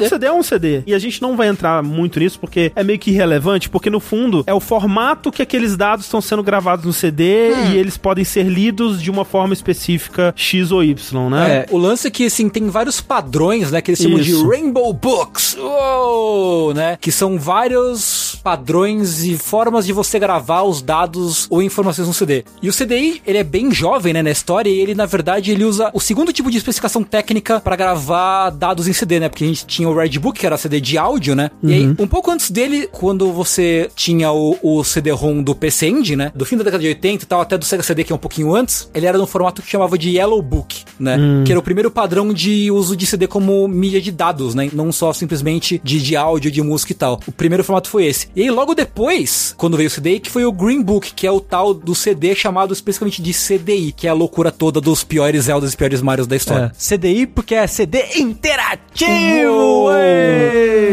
Que alegria, na verdade. Porque, né, se você for ver um CD, antes, né, um CD do Sony Player ali, que você levava na sua cintura, CD do molejo. é, você, você só recebia as coisas, né, do CD. Você não interagia com o que tava acontecendo ali. Olha aí, ó. Tá dizendo que molejo não é interativo. Ô, louco. Que nem eu tava falando no começo, esse negócio de você armazenar mídia é você fazer um livro que o computador consiga ler, né?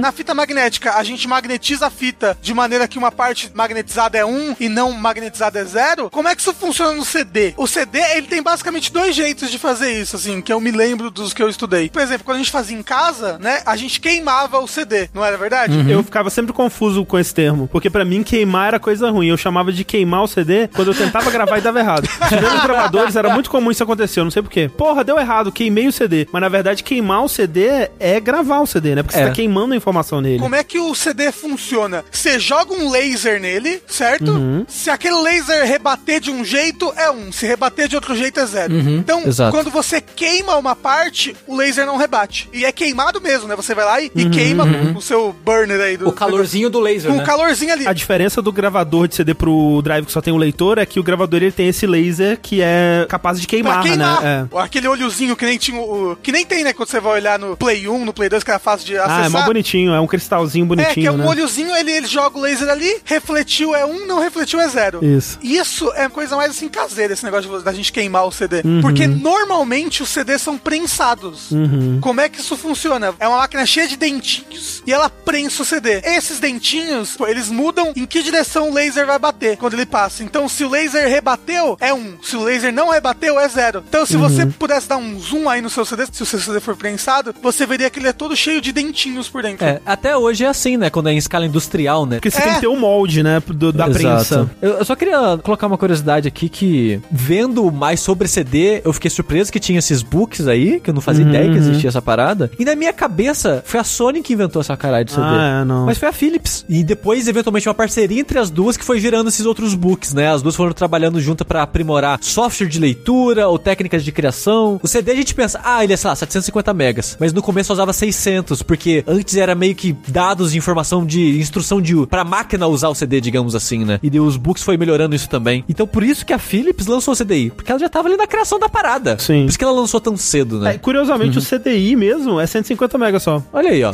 Vai entender. E assim, por favor, pesquisem a imagem do CDI, que você vai ver que ele parece um, um videocassete que você tinha em casa, sabe? É, Sim, sim. sim. Parece muito mesmo com aqueles primeiros leitores de player. DVD. É, primeiros DVDs players. Parece muito. Tanto que tinha jogos que você jogava com o controle dele, e o controle dele era um controle desses de televisão, né? Controle Tipo, é um remoto, controle é, remoto, controle era remoto. bem louco. Sim, sim. E aí, seguindo nessa geração, a gente teve vários consoles aí menos bem sucedidos que começaram a usar CD-ROM, né? Tipo o 3DO, o Neo Geo CD, o FM Towns. A única coisa que eu conheço do FM Towns é que ele teve uma melhor versão do Adventure da LucasArts do Zack McCracken, que se você quer jogar, tem que ser a versão do FM Towns, que é a versão de CD. Commodore Amiga CD teve, né, adicional ali de CD-ROM. Teve o PC FX, né? Que era a evolução do PC Engine. Isso. E aí a gente chega no PlayStation, né? Que foi o console de CD que definiu os consoles de CD, né? Fez tão certo que parece que foi o primeiro. Exato. É, foi tipo o décimo e parece que foi o primeiro. Foi lançado em 94 no Japão, 95 nos Estados Unidos. E ele usa CD-ROM, mas com uma dessas variações que o Sushi tava comentando, em parceria com a Sony, que é o que eles chamam de CD-ROM XA. O X e o A significam Extended Architecture. Uou. né? Uou. Que é uma coisa que quem já teve um CD de PlayStation ou de outras mídias já deve ter experimentado e visto como funciona, que ele é um CD que ele é ao mesmo tempo de dados e de áudio, né? Então ele tem faixas gravadas em áudio que você pode colocar no seu som do carro ou do, do seu microsystem da Philips ali e ouvir Ou até mesmo no próprio PlayStation 1. ou até mesmo pelo PlayStation, ele tinha o player, né?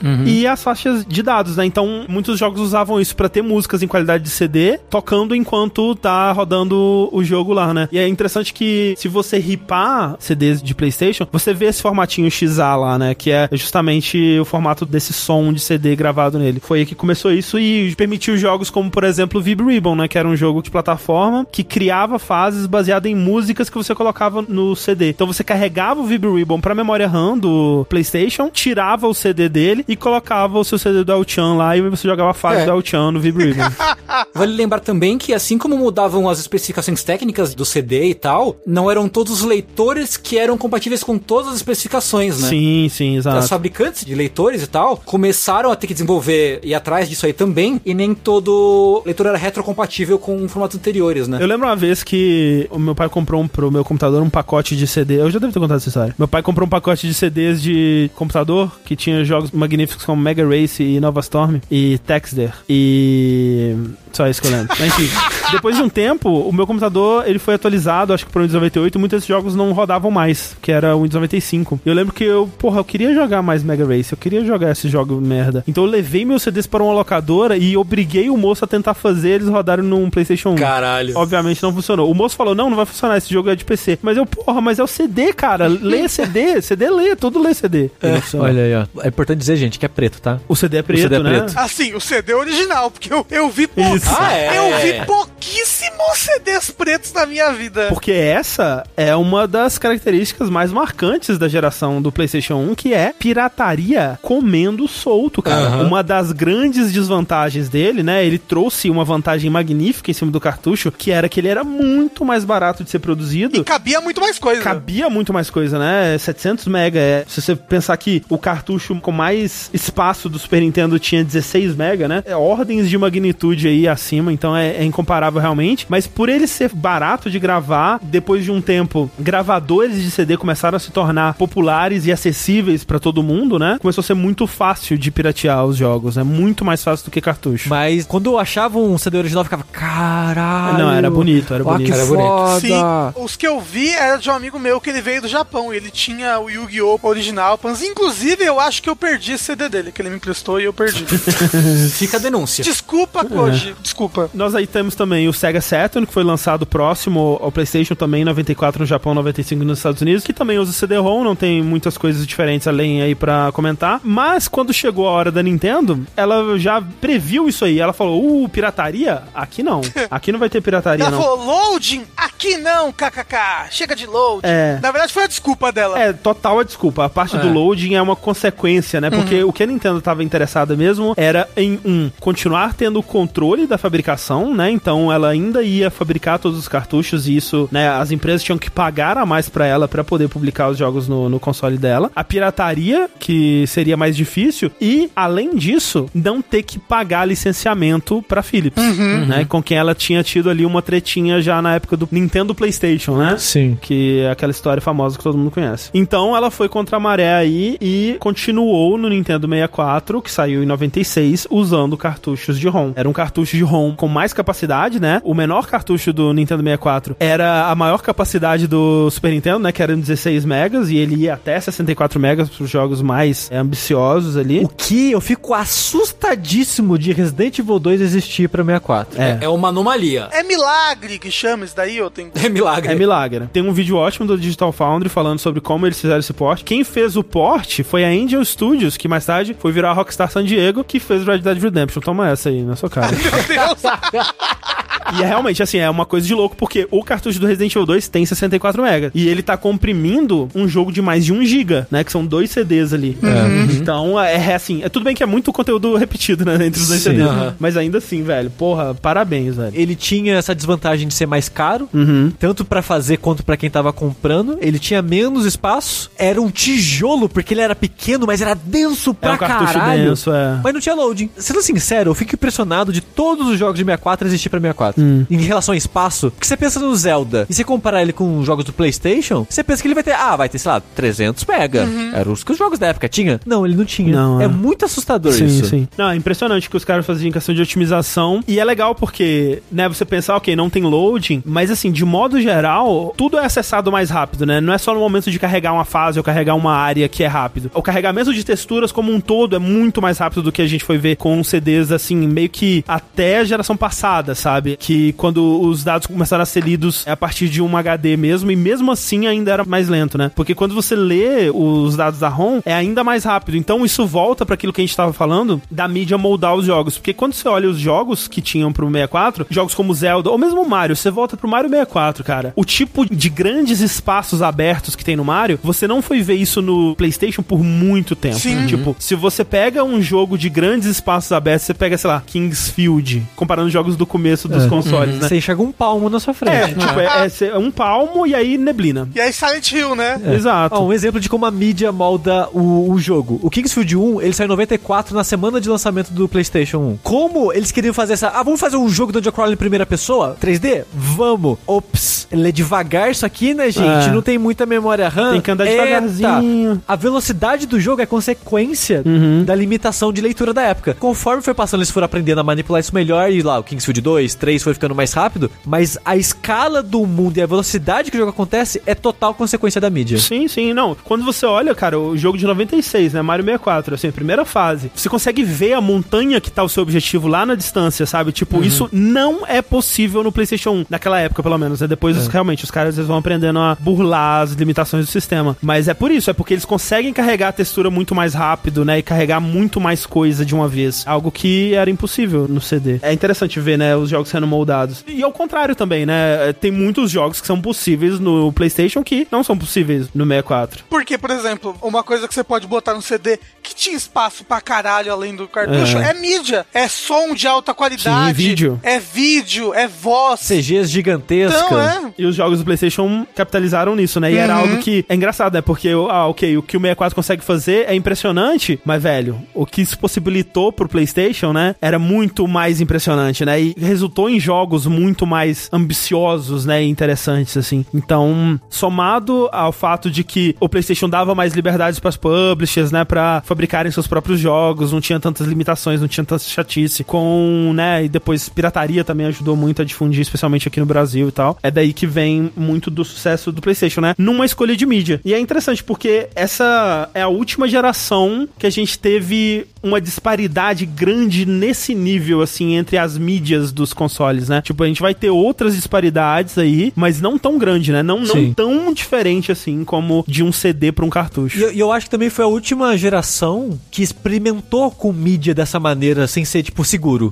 Porque o próprio 64, a Nintendo, ela lançou aquele lendário, o 64 Disk Drive, que é o 64DD, que ela fez pouquíssimas unidades, diz a lenda que tava pronta aquela porra há uns dois anos, e só não queriam botar no mercado que ninguém ia comprar aquela porra, só que eles queriam liberar espaço na vida deles pra próxima geração, que já tava vindo, porque isso aí saiu no final, final da vida. Só em do 99, 64. né? Nossa. É. É, o Disk Drive é, mais uma vez, né? Nintendo aí visando o futuro, né? Sempre É. de olho no futuro. Visando o futuro do pretérito, mais uma vez. Enquanto, né, os concorrentes aí, a Sony tava com CD, Neo Geo, né, CD, o Sega com CD, Nintendo, cartucho e disquete. Porque, né, o 64DD nada mais é do que um add-on, né, um, um acoplável ao Nintendo 64, em que você podia colocar um disco magnético, né, Olha aí. essencialmente. Pô, você tá lá em 99. O que que você quer? Disquete. Disquete. Porra, é Mas isso. não é qualquer disquete, é um disquetaço também. É, né? Não, o, o negócio é que era um disquete numa caixa dura, né? Era um disquete. Era tipo um cartucho com um disquete dentro, uma parada dessa, assim. E era um trambolho que dobrava o tamanho do 64. É. Sim. Ele me lembra um pouco o Zip Drive, né? O disquete Sim,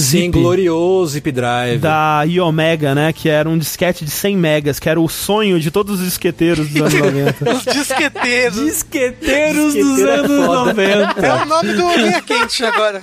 Porra, eu ficava sonhando, cara. Olha quantos Prince of Persia eu vou conseguir É. gravar nesse disquete de 100 mega. No meu prédio onde eu morava tinha um moleque que tinha um zip drive. Eu, tipo, ia na, queria ir na casa dele só pra ficar vendo ele usar o, o zip drive. É. Tipo, vai, grava esse disquete. Põe, É. enfia esse disquetão aí, vai. Era coisa de louco. E era um disquetão azul, bonito, assim, né? Tipo, Era um bonito, drive, enfim. era bonito. Tinha o transparente, porque tudo nos anos 90 tinha que ser transparente. Podia voltar essa moda, inclusive, eu Podia, era a melhor É, moda. eu O acho. PS5 vai ser transparente. Ai, meu Deus do céu. É. Não só, né, tinha o disquetaço, como também tinha o antológico cartucho de expansão De memória? de memória, Ah, né? De é, 4 mega. aquele né? vermelhinho, né? Com Isso. a tampinha vermelhinha. Isso, é, ele já vinha junto porque era importante pro funcionamento, Isso, né, é. do Disk Drive, porque o Disk Drive, como você tá lendo a mídia de um lugar que não de cartucho, a gente pode usar aquela porta pra outra coisa. Ah, sim. Aí ele meio que fazia duas coisas ao mesmo tempo, né? É, é É, esse, esse cartucho de expansão, ele também vinha obrigatório com alguns jogos. O Donkey Kong 64 precisava dele, O né? Majora's Mask, acho que você precisava dele. Se me falha a memória, você precisava do cartucho de expansão pra poder rodar. Mas ele tinha uma porta só dele, né? O, Tinha, cartucho de era, era expansão. uma porta só dele, era uma porta só dele. Era engraçado até porque você comprava o 64, né, no começo da vida dele ali, e aquela tampinha tava lá. Tipo, pra que, que eu vou usar essa porra? Que não tinha, Sim. esse cartucho não tinha desde o início do, do 64, Não, né? não. Então era uma porta que tinha ali pra nada. Ficou sendo uma porta pra nada por muito tempo, né? Vários consoles fazem fazem isso, né? Tem é. uma porta de expansão, assim. Eu lembro do Mega Drive também, que ele tinha um lugar ali que você podia acoplar alguma coisa. Eu nunca soube para que que é. era, né? Porque foi pensado antes deles lançarem o Sega CD. PlayStation tinha uma porta serial atrás, né? Uhum. Só ligava o Game Shark. Basicamente, uhum. o Game e Shark. Esse, esse Memory Expansion Pack, ele parece um cartucho de tinta de impressora, né? Ele é um negócio.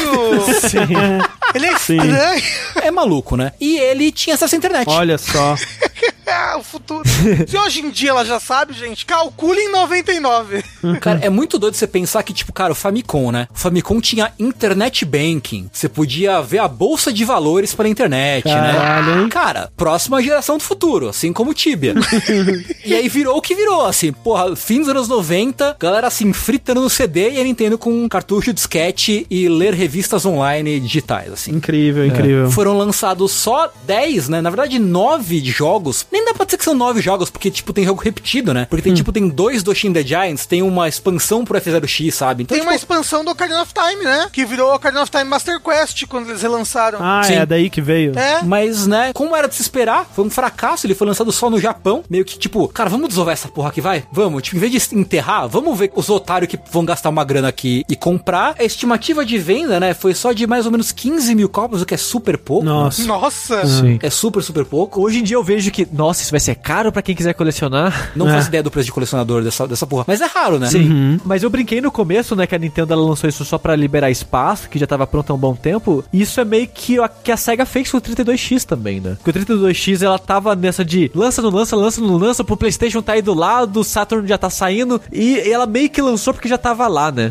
Eu tinha ouvido essa história do Disk Drive do 64, e eu acho que faz um pouco mais sentido depois que eu vi um vídeo de um cara que achou um Disk Drive exclusivo de desenvolvimento Hum. que a data dele, parece que o cara ele comprou no eBay da vida alguma coisa assim. A pessoa que vendeu não sabia exatamente o que era, o cara comprou, veio um disco que ninguém sabe o que é, porque era um disquetaço, né? Que ele tinha um logo escrito à mão, que ninguém sabe o que tem lá Meu até Deus. hoje. Isso é o começo de um RPG.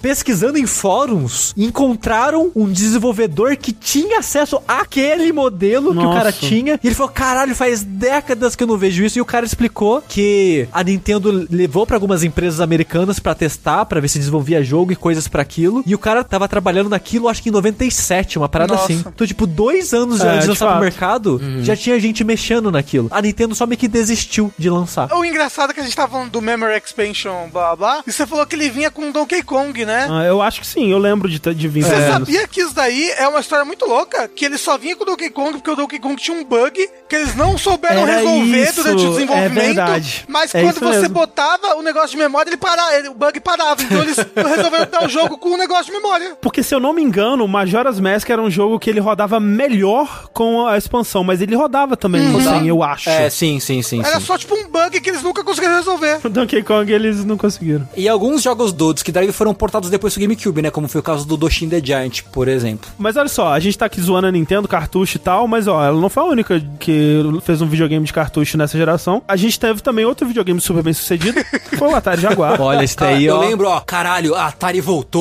é agora, tá É ligado? agora. Cara, pior que a caixa do Atari Jaguar é mó da hora, que é os olhinhos do, É, do Jaguar, brega assim. pra caralho. Não, o R do Jaguar é um arranhado, a É perninha, garra, é, é. a perninha do R é uma garra. Nossa. Assim!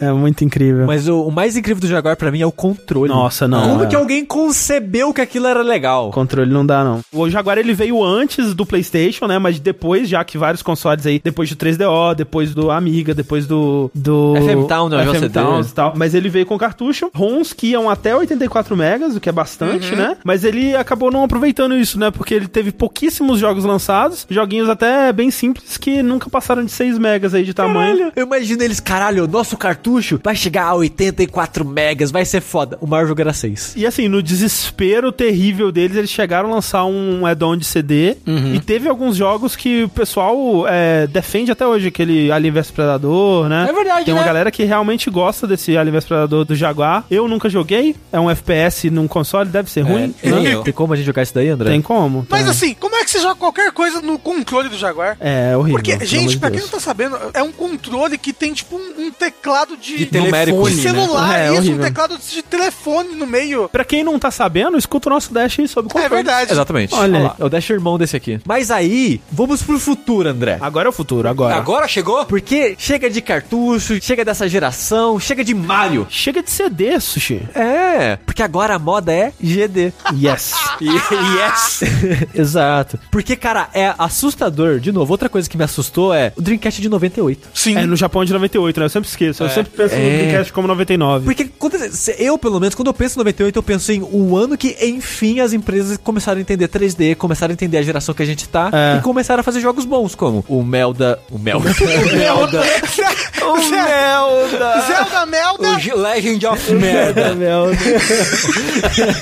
como o Zelda Ocarina of Time, como Metal Gear Solid Aham. e outros jogos aí de 98. Mas em 98, no finalzinho do ano, a SEGA já lançou Dreamcast com o Sonic, cara. É o Sonic do futuro. Por isso que as pessoas ficam loucas com aquela baleia É, pulando. a as baleia. É. a baleia Ô, pulando. aquele demozinho lá, o Sonic correndo pelo prédio. Rapaz, que que, que é aquilo, cara? Que loucura, é aquela? Vale dizer que já em 98, né, e antes disso, na verdade, os CDs eles já estavam estourando a capacidade, né? O pessoal empolgou forte. Uhum. Os jogos mais ambiciosos aí do PlayStation tinham quatro CDs, Quatro discos, né, é. e tal. O Riven, que é a sequência do Myst, eu acho que era cinco discos. Sete Caramba. discos. Sete? Não, Sete discos. Caralho. Eu acho que são sete Eu discos. acho que são também. Caramba. E outra coisa, né? A pirataria tava comendo solto. Então, a SEGA pensou: CD porra nenhuma, gente. A gente tá no futuro, vamos inventar um novo formato aqui. Videogame vai ter Windows agora, essa porra.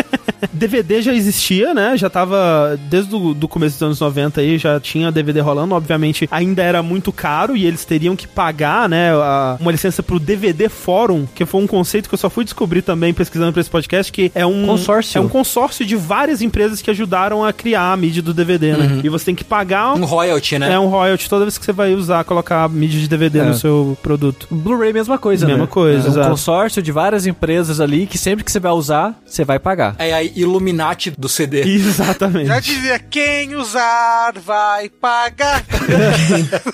Então, a SEGA, junto com a Yamaha, desenvolveu o GD-ROM. O GD significa é, Gigabyte Disk, porque era realmente um disco de 1 GB. É, um era giga tantinho. 1.2 GB. Exato. Eles conseguiriam fabricar com o mesmo custo do CD, basicamente, né? O DVD seria mais caro, ele é mais Dupla denso, camada. né? Dupla- é, tem as, as paradas de dupla camada e tal. Então, é outra tecnologia pra gravar. É tipo, a tecnologia é bizarra, assim, que eu fui pesquisar sobre, tipo, qual a diferença dessa porra desse GD-ROM, né? Tipo, além, obviamente, da, da- do tamanho, né? Porque ele é 1,2 GB. E, tipo, é uma coisa maluca, assim. Tipo, ele parece um CD normal, mas ele tem quatro faixas diferentes de leitura, né? Tipo, uma é Yellow Book, como a gente falou, né? Aquele especificação de gravação de leitura de dados, não sei o que, normal. A segunda é de áudio Redbook, ou seja, áudio de qualidade CD. Maneiro, show. Certo. A terceira faixa não tem nada. Eita. É um separador. E a quarta faixa, que é a mais de fora, é uma faixa de dados com densidade maior. Tipo, diferente das especificações normais de CD e DVD. Então você conseguia gravar e era nessa faixa maior, né? Mais densa, que ficavam os dados do jogo. Então, assim, você precisava de um drive muito louco pra conseguir dar conta dessa porra toda. Sim. E esse era o pulo do gato deles pra tentar impedir a pirataria, né? Porque você precisa de um drive mais específico e um disco diferente que tem essas duas velocidades de leitura, então, tipo, ninguém vai burlar isso aqui. E, cara, era fácil, fácil, porque eu lembro na época na locadora que eu ia, você colocava um CD de boot, tirava o CD de boot, colocava um CD pirata de CD normal e jogava É, jogo. porque assim, realmente, ninguém conseguiu piratear o GD-ROM. Só que aí o Zezinho Sega, ele teve uma ideia de última hora, pensou assim, porra, e se o Dreamcast lesse CD normal também, hein, galera? Vai dar certo isso aí. E aí, por causa dele ter a capacidade de se ler CD normal, conseguiram piratear. É curioso a pirataria no Dreamcast, porque o CD normal, ele tem 650, 700 megas, né? Não tem nenhum CD que tem 1 GB, 1 GB 200. Então, pra muitos jogos, eles tinham que tirar coisa, tirar CG, ou então comprimir a CG com outras tecnologias. Os piratas foram evoluindo também, né? Mas, no fim das contas, eles conseguiam fazer os jogos caberem num CD, e aí jogava o jogo no CD É, mesmo. E tinha isso que eu até comentei, né? Antes você tinha que colocar um CD de boot, que eu achava muito bizarro na época, mas eventualmente já tinha CD que É. já tinha isso nele, você Sim. não precisava nem do boot mais. O próprio CD já tinha meio que o boot integrado ali. Fica aqui o salve pro Alce cromado que flutuava na tela do CD de boot ali quando você botava no Dreamcast. Um salve aos cromados, seja lá onde você estiver. O Dreamcast, além de não ter conseguido fugir da prataria, não conseguiu ter uma vida muito longa, né? Não, de fato. A, a mídia aí não deu certo. E assim, quando o PlayStation foi anunciado e anunciou que ia ter DVD, a SEGA anunciou que o Dreamcast ia ter o update com um drive de DVD, que os donos do Dreamcast iam conseguir comprar, né, um drive de DVD, não só pra assistir DVD, como também pra ter acesso aos futuros jogos, né, que teriam maior capacidade e tal. Eles chegaram a mostrar isso no E3, acho que é 3 de 2000, eles chegaram a mostrar o drivezinho, mas obviamente nunca chegou nem a ser fabricado, que o Dreamcast morreu em 2001. E em 2000, um ano antes aí da morte do Dreamcast, chegou o videogame pra destruir, porque ele destruiu o mercado nessa época, Sim. dos concorrentes pelo menos, que foi o PlayStation 2, o primeiro console de videogames a ter um leitor de DVD. Exatamente. Aí agora a gente entra em o que é o caralho de um DVD. Qual que é a diferença do DVD e pro CD? A tecnologia evoluiu até lá, né? Conseguiram criar canhões de leitor e de escritura mais precisos, né? Então o DVD, ele tem os 4.7 gigas lá que a gente já conhece. É legal porque, é, realmente, né, o DVD, ele é do mesmo tamanho do CD, É do né? mesmo tamanho, que são 12 centímetros, se eu não me engano. Você, você pensa assim, ok, o CD ele tem 700 megas, o DVD tem 4.7 gigas, né, com uma camada e 8.5 com duas camadas. Então, porra, vai ser um Laserdisc, né, vai ser um CDzaço. Não, mas é um CD do mesmo tamanho. É, porque eles conseguiram fazer canhões de leitura melhor, é basicamente isso. Você conseguiu fazer buraquinhos menores E mais juntos, e né? você conseguiu fazer um canhão que consiga detectar esses buraquinhos menores. Eu mantenho uma imagem pra vocês aí rapidinho, que é CD, DVD e Blu-ray. Tipo, os três têm o mesmo tamanho. O negócio que, que a, Sim, gente, a sim. gente tem tecnologia pra fazer buracos menores. Isso. E lê eles. E, e ler, e conseguir ler esses buracos menores agora. No fundo, o único segredo era fazer um buraco menor, É. gente. É, porra. Mas o- uma parada que eu achei interessante, que começou a ser feita no DVD e também é usada no Blu-ray, é a dupla camada. Porque sempre quando fala pra mim um DVD de dupla camada, eu ficava, mas espera, não lê em cima e embaixo. Porque tinha o CD que lia em cima e embaixo, é, né? O, o DVD do Matrix, ele era os dois lados. De um lado era o Matrix, do outro era os making off. Que era uma merda, porque você metia o dedo no CD todo, ficava várias É. gorduras de dedo no CD inteiro. Mas a parada do Dual Layer é o seguinte, que eu achei fascinante quando eu descobri isso durante a pesquisa, que é o foco do canhão. Hum. Duplas camadas é no sentido de o plástico ele vai ter duas camadas, então tem uma camada embaixo, uma camada acho que mais densa ou qualquer coisa do tipo, em cima daquela. Mas as duas viradas no sentido do canhão, pra baixo. Quando o canhão vai ler, a camada de baixo e de cima, o que ele muda é o foco dele. Então quando ele muda o foco, ele meio que como se não enxerga as ranhuras da camada mais de baixo, só enxerga as camadas de dentro. O pessoal é muito inteligente É, mesmo, né? caralho, velho. Ciência é muito louco, velho. Porra! E o Blu-ray é essa parada, né? Tem um Blu-ray de 25 GB e o Blu-ray de 50 GB por causa disso, de uma Sim. camada, duas camadas, e a mesma coisa, muda o foco. Parabéns. Parabéns, realmente. Parabéns pra ciência. É. e o DVD, eu não achei nada disso dos books, né? Que já veio com toda essa É, tecnologia sim. integrada nele, né? Você até fala DVD-ROM, né? Mas eu acho que é tudo uma coisa só. É, sim, É, eu acho que sim. A única diferença que tem mesmo é, tipo, são os tamanhos, né? Sim. DVD 5, DVD 9, por aí vai, né? Sim. Eventualmente a pirataria também chegou ao DVD, né? Nossa, e comeu solta. Comeu assim, solto também. né? Play 2, gente. Até Sim. hoje, aqui no Brasil, as pessoas têm Play 2 e compram DVD de Play 2 pirata. Sim. Bomba pet, forte aí. Porra, é interessante porque no começo da vida do Play 2, a pirataria era. Os jogos eram muito feitos em CD, né? Como o André tinha até comentado. Que, pô, os caras tiram uma música aqui, uma CGzinha ali e tal, pra poder caber. Porque o, o canhão era retrocompatível com vários formatos de CD, né? Inclusive Sim. o CDXA, que é o formato do que usava no Play 1. E outra, né? Quando começaram a vir jogos em dupla camada, isso também era inacessível, né? Então os piratas estavam sempre correndo atrás, né? Eu lembro quando lançou God of War 2, um jogo de dupla camada, os caras conseguiram gravar em dois DVDs separados e aí você fazia uma gambiarra pra trocar o DVD no meio, porque Caralho. que loucura. o original era um DVD Dual Layer. é, dual layer, eles não tinham ainda como gravar o dual layer, e era na parte, não sei se vocês vão lembrar no jogo, é a parte que você tá hum, perseguindo o Ícaro, que você tá passando por uns lugares que vai desabando, assim, umas pilastras Sim. que vai desabando, ali você tinha que trocar o No DVD. meio da parada? Não lembro como é que era, é porque o jogo não te pedia, né? Eu acho que travava ali, aí você sabia que era pra você trocar. Ok. Você dava load. Que loucura. Mas fora o tamanho do espaço, não teve muita evolução, né? Não. Era basicamente isso mesmo. Sim. Mais espaço, mais camadas, mais informação. Ainda usando memory card, né? Isso, Porque é. como você não pode gravar no DVD o seu save, você usa É. uma memória flash externa pra gravar De isso. incríveis 8 mega. É.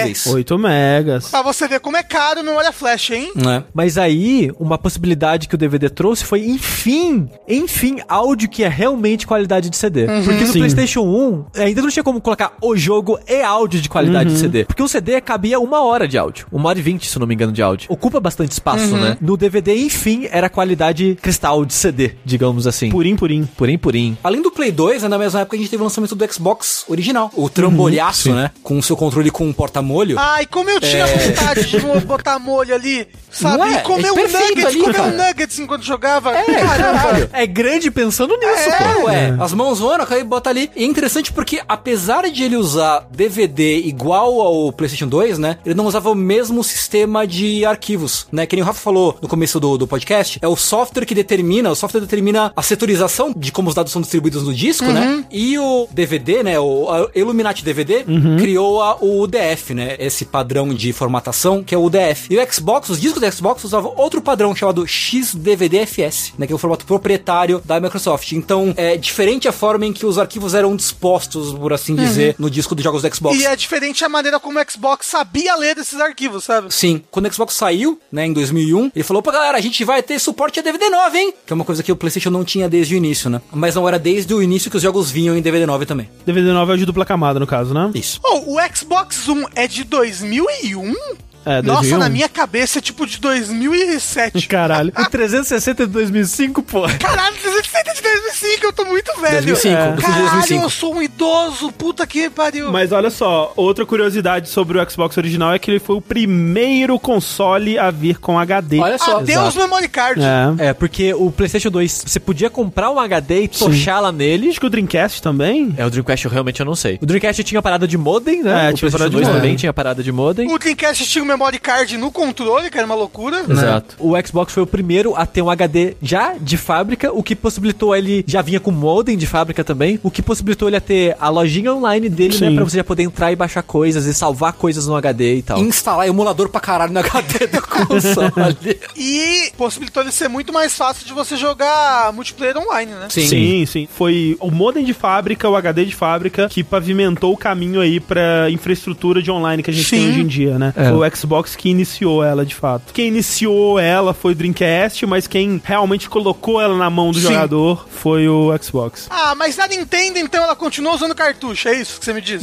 Então, a Nintendo, em 2001, né, que lançou o GameCube, eles pensaram assim, hum, tá, gente, vamos usar esses cartuchos meio achatados aí que vocês estão usando, é meio estranho, mas eu acho que talvez a gente use também, vamos ver. redondo que brilha. Se vocês estão dizendo, a gente vai acreditar, então, vai. Só que aí não queriam DVD, né? Porque DVD Pirataria! é pirataria, DVD tem que pagar pro Illuminati do DVD. então, eles foram lá de novo e criaram a mídia proprietária dele do mini DVD. É um mini DVD proprietário, né? Porque É. existia já o mini CD naquele formatinho. O, o mini CD era muito usado pra single, né? Pra single, Tipo, o artista ele vai lançar um singlezinho aqui, só tem, sei lá, uma, duas, três faixas, e aí grava ali no mini CDzinho. É. Às vezes eles faziam aquelas paradas que no espaço que teria pro resto do CD eles colocavam alguma coisa num formato criativo, assim, É. né? Uma coisa meio louca. O mini DVD, no caso do GameCube, ele tem o nome específico dele, que a Nintendo nomeia as coisas tudo dela, que é o GameCube Game Disc. Mega criativo, Aham. Muito Ok. criativo. bem original. Parabéns. Realmente, é, é isso. Ele é, ele é um DVDzinho pequenininho, de 8 centímetros de diâmetro. O normal, eles são 12 centímetros, né? A diferença dele é que ele tinha menos espaço, né? Ele tinha 1.5 GB. Alguns conseguiam ter um pouco a mais que isso, mas o padrão era 1.5 GB. De modo geral, a maioria dos jogos não passaram muito disso, né? Você tem alguns jogos que usam dois mini DVDs, o Resident Evil 4... O Tales of Symphonia, usavam dois. Tales of Symphonia, mas são poucos jogos. E assim, teve menos pirataria de fato. É, o sim. GameCube.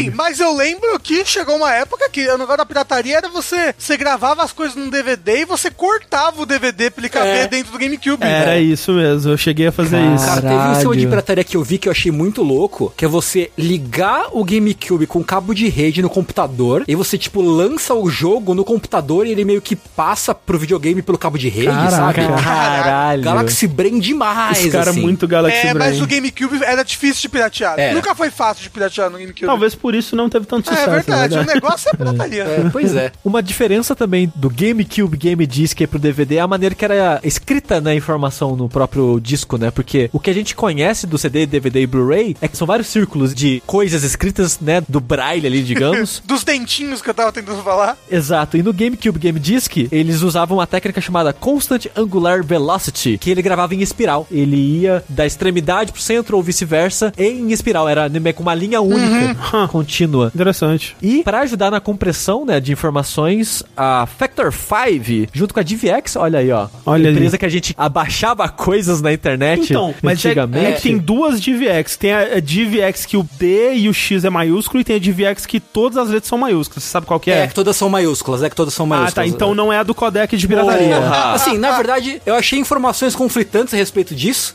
Fica aí, então, no meu coração vai ser a do codec de computador. É, pode estar errado, mas eu vou dizer que é também, porque faz sentido aqui, porque o que a Factor 5 fez com a DivX é trazer o MPEG 4, no caso, né, que é o método de compressão de informação, pro GameCube. Ah. Então você conseguia comprimir mais áudio e vídeo e coisas pra caber ali no, no disquinho. É, é muito doido porque, né, o PlayStation 2, conterrâneo ali do, do GameCube, ele usava MPEG 2 de compressão. É. E o MPEG 4, supostamente, ele comprime áudio e vídeo de 7 a 10 vezes mais do que o MPEG MP2. É uma diferença muito imbecil, assim, A sabe? MP4 é usado até hoje, né? Quando eu vou exportar vídeo pro YouTube, eu exporto MP4, é isso aí. Olha aí, ó. Então, a Ninte- a Nintendo aí, ó. A Nintendo aí, ó. É. Vamos lá então pra geração número 7, aí a geração do PS3, do Xbox 360, do Wii. Estão chegando. Foi ano passado, né, que aconteceu essa geração. Foi ontem, Foi isso. cedo, Foi, né? é. Olha só, nos arredores dessa geração, né, antes dela ali, vamos dizer 2003, 2004, aquele período ali, estava rolando uma guerra de mídias, né, uma guerra de formatos aí, como não se via desde o Betamax versus VHS aí. Olha aí. Porque as TVs HD estavam chegando ao mercado, né? 2005 ali, já estavam bem prevalentes assim no mercado norte-americano. E as pessoas estavam clamando, né? Ou a indústria estava querendo empurrar, na verdade, né? Conteúdo em HD. E você precisava de uma mídia que reproduzisse esse conteúdo em HD. Eis que surgiu então a disputa entre o Blu-ray, encabeçado aí pela Sony, e o HD DVD, encabeçado aí pela Toshiba, né? Foi um racha na Illuminati do DVD. né? Isso. Eles meio que não, não, não se entenderam, né, a Um respeito de... xingou a mãe do outro, foi mó feio. Jogou comida na cara, assim. A TDK num canto, duvido vocês bater na cara dele. A, a Nintendo, e se a gente voltasse pro cartucho? que se refletiu, na verdade, muito em como se moldaria a próxima eh, geração de consoles, né? Que viria depois Total, ali. né? Total. Que foi o Xbox 360 e o PlayStation 3. A Nintendo correndo por fora de novo, mas a guerra ali foi representada pelo Xbox e pela Sony ali, pelo PlayStation. Nessa geração, a Nintendo, ela foi com uma variação proprietária dela do, do DVD, né? Normalmente ele já, já vinha com 8.5 de capacidade sem ser dupla camada, mas a guerra mesmo foi travada entre o Xbox 360 e o PS3, porque o PS3, por ser da Sony, obviamente já anunciou desde cara que iria vir com o Blu-ray, que tinha mais capacidade, mas era mais caro de ser produzido, e a Toshiba tava vindo com o apoio de alguns estúdios, de algumas empresas, com o HD DVD, que, porra, era, seria mais amigável, né? E teria um, um espaço de armazenamento menor, mas, porra, vai ser show, vai ser barato, vai ser legal. Ia ter alguns discos híbridos até, né? Tipo, metade de HD DVD, metade de DVD normal. Isso, isso. E ela tava com o apoio de alguns estúdios, a Sony com apoio de outros e tal, e parecia bem equilibrado, né? Só que quando a Sony lançou o PlayStation e a Microsoft lançou o Xbox, teve uma grande diferença aí, porque a Sony ela já vinha com player de Blu-ray e o Xbox você tinha que comprar um acoplável, né? Você tinha que comprar um acessório pra tocar o HD DVD, porque o, o Xbox mesmo, ele lia DVD. Sim. Então, o PlayStation 3, lentamente, né? Porque o PlayStation 3 demorou a ser adotado em massa, realmente, no, no mercado. Demorou a pegar tração, assim, né? Demorou. Demorou a ter necessidade de você usar a capacidade inteira de um Blu-ray num jogo, entendeu? Sim, total. Você tem um jogo com tantos gigas, assim. É, mas aos pouquinhos o PlayStation 3 invadindo os lares, né? Como esse cavalo de Troia aí que trazia o Blu-ray, foi o que venceu a guerra. Tipo, foi realmente a decisão do PlayStation 3 que venceu essa guerra, porque ele tava já mais disponível, né? Quando ele lançou, ele já era o player de Blu-ray mais barato que tinha. É Isso que eu ia falar, é muito louco, porque ele lançou uma fortuna É. com a grande frase lá do Kenko Taragi falando que você vai querer dois empregos pra Isso. comprar essa porra. e chegou valendo 600 dólares, que era uma fortuna, ainda é uma fortuna. E ainda assim, depois, né, no ano seguinte, a Sony já começou a tirar coisa, né, pra baratear o custo, pra vender mais barato, 400, 500 dólares, dependendo do modelo, né? Era em conta, comparável com uma parada que só vai ler É o Blu-ray, no caso. Na época, um player de Blu-ray ali no lançamento ia custar tipo mil dólares. Caralho, E o, o player de HD DVD é 500 dólares. Então, tipo, pra quem realmente se importava com isso, né, os early adopters, porra, por 600 dólares eu pego da mídia que vai ter mais espaço e melhor qualidade, etc e tal. Então, porra, PlayStation, né? E PlayStation, se você comprar 10, você controla o foguete. Exatamente. Manda Então- míssil, caralho, a 4. O Blu-ray, então, ele é essa mídia, mais uma vez, no formato, no tamanho de um CD, né? Se você olha pra ele, você não diferencia imediatamente, né? Quando falavam em Blu-ray, eu pensei, ah, ele vai ser azul, né? Mas, na verdade, o que é azul é o raiozinho que lê, né? Exato, é o canhão azul. É, que na verdade não é azul, é violeta. violeta, né? Tinha que chamar Violet Ray. Mas cores, né? Ah. Só um adendo breve aqui, falando de cores. O PlayStation 2 ele tinha disco prata e dourado. É verdade, tinha disco dourado, eu lembro. É, pra- o dual layer era dourado. Fica a, a curiosidade pra vocês. Se você tiver uma coleção de jogos de Play 2, olhar embaixo e ver que é dourado, É. dual layer. O Blu-ray é só prateadinho, normal. É. Realmente não tem uma- nenhuma diferença visual muito Podia grande. ser azulzinho, né? É, podia ser Podia ser azulzinho, azulzinho. seria mais simpático. Vai ver que não pode, né? Sim, sim. Se ele tá usando alguma, alguma coisa no canhão dele de cor pra conseguir Sim. ler mais É, ou não, é. Talvez ele realmente não possa ser azul. É que eu acho que ele é daquela cor por causa da frequência. É, não, sim, né? sim, sim, Que é, a é cor alcança aquilo. É por causa Então, da mas, mas frequência. cor é frequência, né? O Blu-ray, então, ele é em camada única, ele guarda 25 GB, camada dupla 50 GB. É. É. bastante, né? Um salto grande aí, realmente. Que é o que a gente usa até hoje. É. É. Mas a gente já tá com um jogo de 90 GB já aí, né? É. É, aí você tem que baixar o resto da internet. É, É. igual um jogo de celular. É. Na Play Store, acho que só pode arquivo de 10 mega. Aí você baixa o jogo em 3 segundos, nossa, foi rapidinho. Aí você abre o jogo e tem 5 GB pra baixar ainda. Uma coisa interessante sobre o Blu-ray, né, que foi um, na verdade, uma das grandes fraquezas dele, é que a, a velocidade de leitura dele era muito baixa. né? Isso, é. A gente É. estava acostumado a drives que liam rápido, CD e DVD, mas o do Blu-ray, quando ele saiu, ele era 1x, né? Era a velocidade simples, né? Então demorava muito, os loads eram longos. Nossa, instalação de Metal Gear Solid Né? 4. Puta, é 30 minutos do Snake fumando. Então o que acontecia, né? Uma coisa interessante que acontecia no começo dos jogos do Play 3 é que quando você ia gravar o jogo no disco, né? Algumas empresas, não sei se todas elas, mas algumas delas gravavam várias vezes o mesmo dado, né? No disco, pra ele poder ser Isso. acessível em vários pontos do disco, né? É, começou a ser uma técnica de otimização de jogo, né? Pra poder tentar reduzir um pouco do, desse tempo de load, que ainda assim era longo pra cacete. Vamos dizer assim, você tá no mapa 1 e tem um pôster na parede X. No mapa 25 vai aparecer esse pôster na parede de novo. Teoricamente, você poderia mandar o computador, ou vai lá e pega no mapa 1 a textura do pôster na parede. Mas isso demoraria mais. Então eles repetem a textura do pôster na parede no mapa 25. E isso, essa redundância, inclusive é algo que eles estão prometendo que a próxima geração vai eliminar aí. Vamos ver. É. O que teoricamente pode diminuir o tamanho dos jogos. Pode diminuir. Ou não, né? Na verdade, só vai aumentar. E como se falou, assim, hoje em dia, sei lá, se é um lançamento recente aí de 2020, Final Fantasy VII Remake, ou o próprio Red Dead Redemption 2, ele vem com um disco de instalação e um disco pra jogar. Hoje em dia mesmo, você É. meio que copia o jogo inteiro, né? É, hoje em dia os jogos não rodam do disco É, mais. é. O disco é só, tipo. Autenticar. uma- é uma prova que você tem É, o jogo, isso. porque ele vai se copiar inteiro pro seu HD. Quando você abrir a primeira vez, ele vai baixar o resto do que precisar, se o jogo for de 80 GB, tipo alguns modernos. Na época do PS3, eu sinto que ainda era meio a meio. Tinha alguns jogos que liam coisas do, do Blu-ray, copiavam parte e tal, mas hoje em dia realmente é tudo. Eu lembro que mais pro final da geração, a instalação era obrigatória. É. Mas mais pro meio, começo da geração, você não era obrigado a instalar os jogos. É, tanto que, tipo, o primeiro HD que veio no PS3 era de 20 GB, 20 né? Então, tipo, hoje em dia, a mídia virou menos um negócio pra você rodar o jogo e mais, tipo, pra você pegar, passar aquilo pro seu videogame lá pra dentro e acabou, né? Tipo, E autenticar É, só, é pra você não ter que fazer download. Quando você para pra pensar, a mídia de reprodução do jogo hoje em dia é o HD. é o HD né? que tá lá dentro do seu videogame. Exceto numa outra empresa que a gente vai chegar aí no futuro. E esse é o salto do 360, né? Voltando mais pra ordem que a gente tava fazendo antes, trazendo de novo, né, o HD, já de novo opção de internet, tudo de fábrica. Começou a ter a loja, começou a possibilitar ter jogos indies eventualmente sendo vendido nessa loja, começou a ter o Summer Arcade, essas coisas. Eu acho que essa foi a maior mudança de paradigma da geração passada. Sim, sim. Foi mudar a mídia da mídia física pra digital. Ah, É. Mas é muito louco pensar que, por exemplo, o Xbox 360, né? Primeiro que ele não vinha com HDMI, o que é muito É, louco de pensar hoje é. em dia. É mesmo, nossa. Vamos pensar nisso por um minuto, É assim? Vamos pensar nisso por um minuto. Console de 2005 que não É. tinha HDMI primeiro modelo, né? Tipo, o primeiro modelo do Xbox 360 que veio com HDMI era aquele Elite, né? era o Elite. O meu era E Elite. aí o primeiro modelo que saiu no Brasil já era uma versão que já vinha o componente e o HDMI, o que é completamente maluco. Sim. Segundo, não era todo modelo do Xbox 360 que vinha com HD. É. Tinha um modelo sem HD.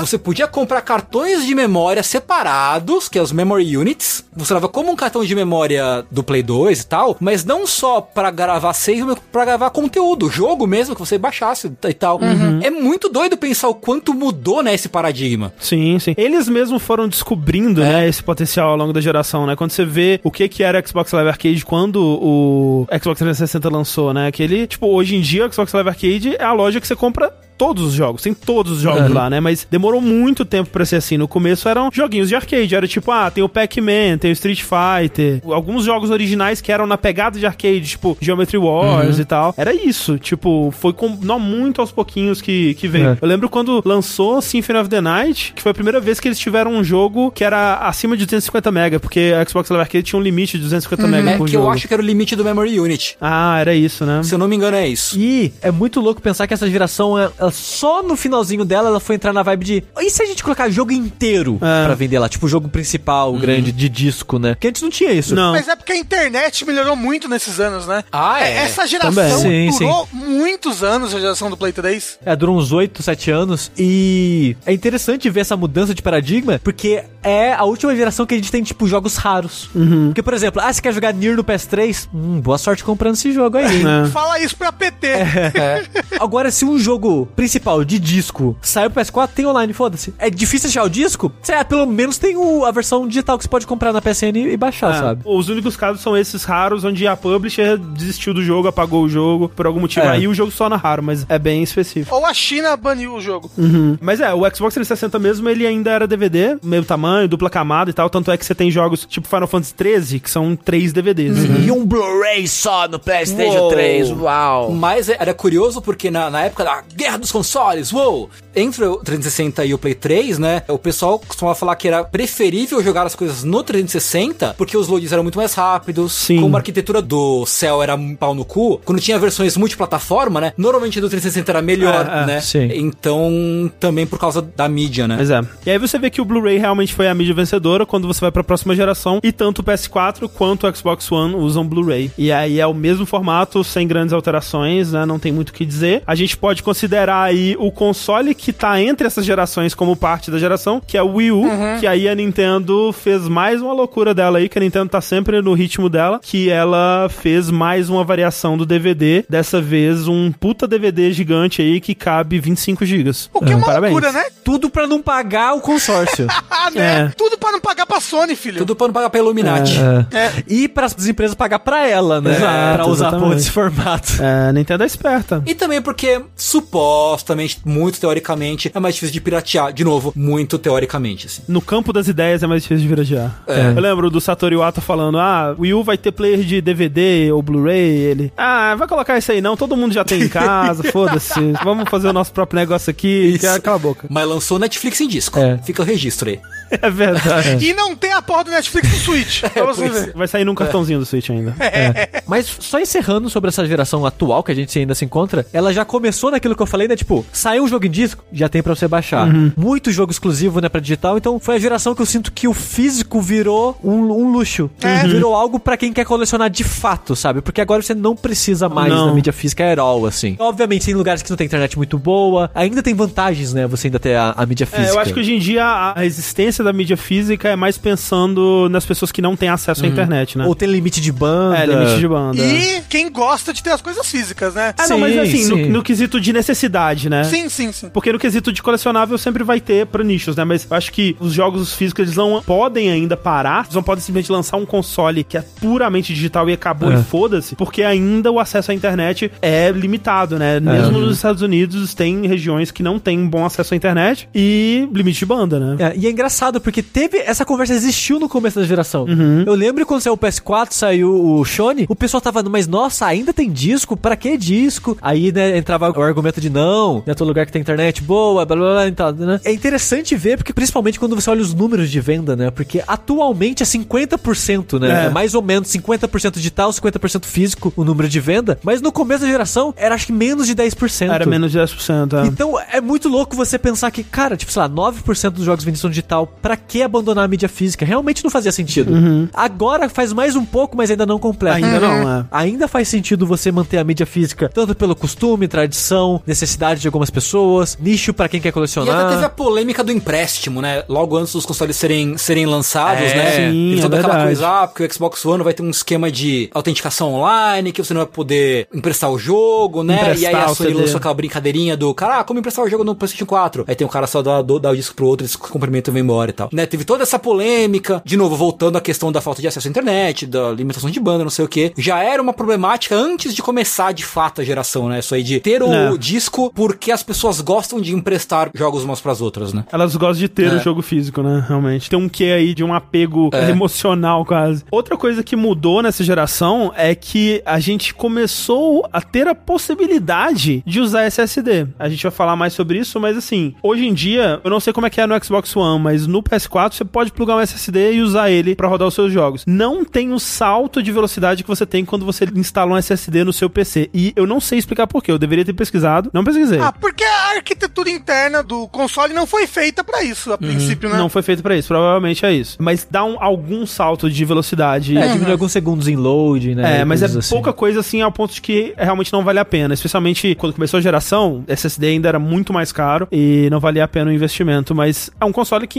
entende o que é um SSD, pelo menos. Olha só. Olha aí. Mas aí a gente vai pra Nintendo, que a gente não falou dela. Não. A gente falou mais ou menos, a gente falou do Wii U, né? Que teoricamente é essa geração. Ele tá no meio ali, né? Sim. Mas a Nintendo ela lançou o Switch, o queridinho da galera. É. O, o, o queridinho do povo, que ele é curioso porque ele é esse híbrido com console portátil, com console de mesa, em que ele volta a usar ROM, porque ele é pequenininho, então ele precisa economizar espaço, né? Então é um cartuchinho de ROM, quem diria, em 2020. Tipo, quando o Sushi falou que era ROM, eu pensei, ah, não, deve ser Flash. E aí ele é programado pra agir como uma ROM, alguma coisa que não pode gravar dentro dele. Só que não, né? Ele realmente é uma tecnologia nova, sei lá, de ROM, da única empresa que produz ROM no mundo ah, hoje em dia, né? Basicamente isso, deve ter mais, mas é basicamente é a, empresa que mais vende ROM no mundo, né? Eles têm uma placa na- no escritório. A empresa que mais vende ROM no mundo.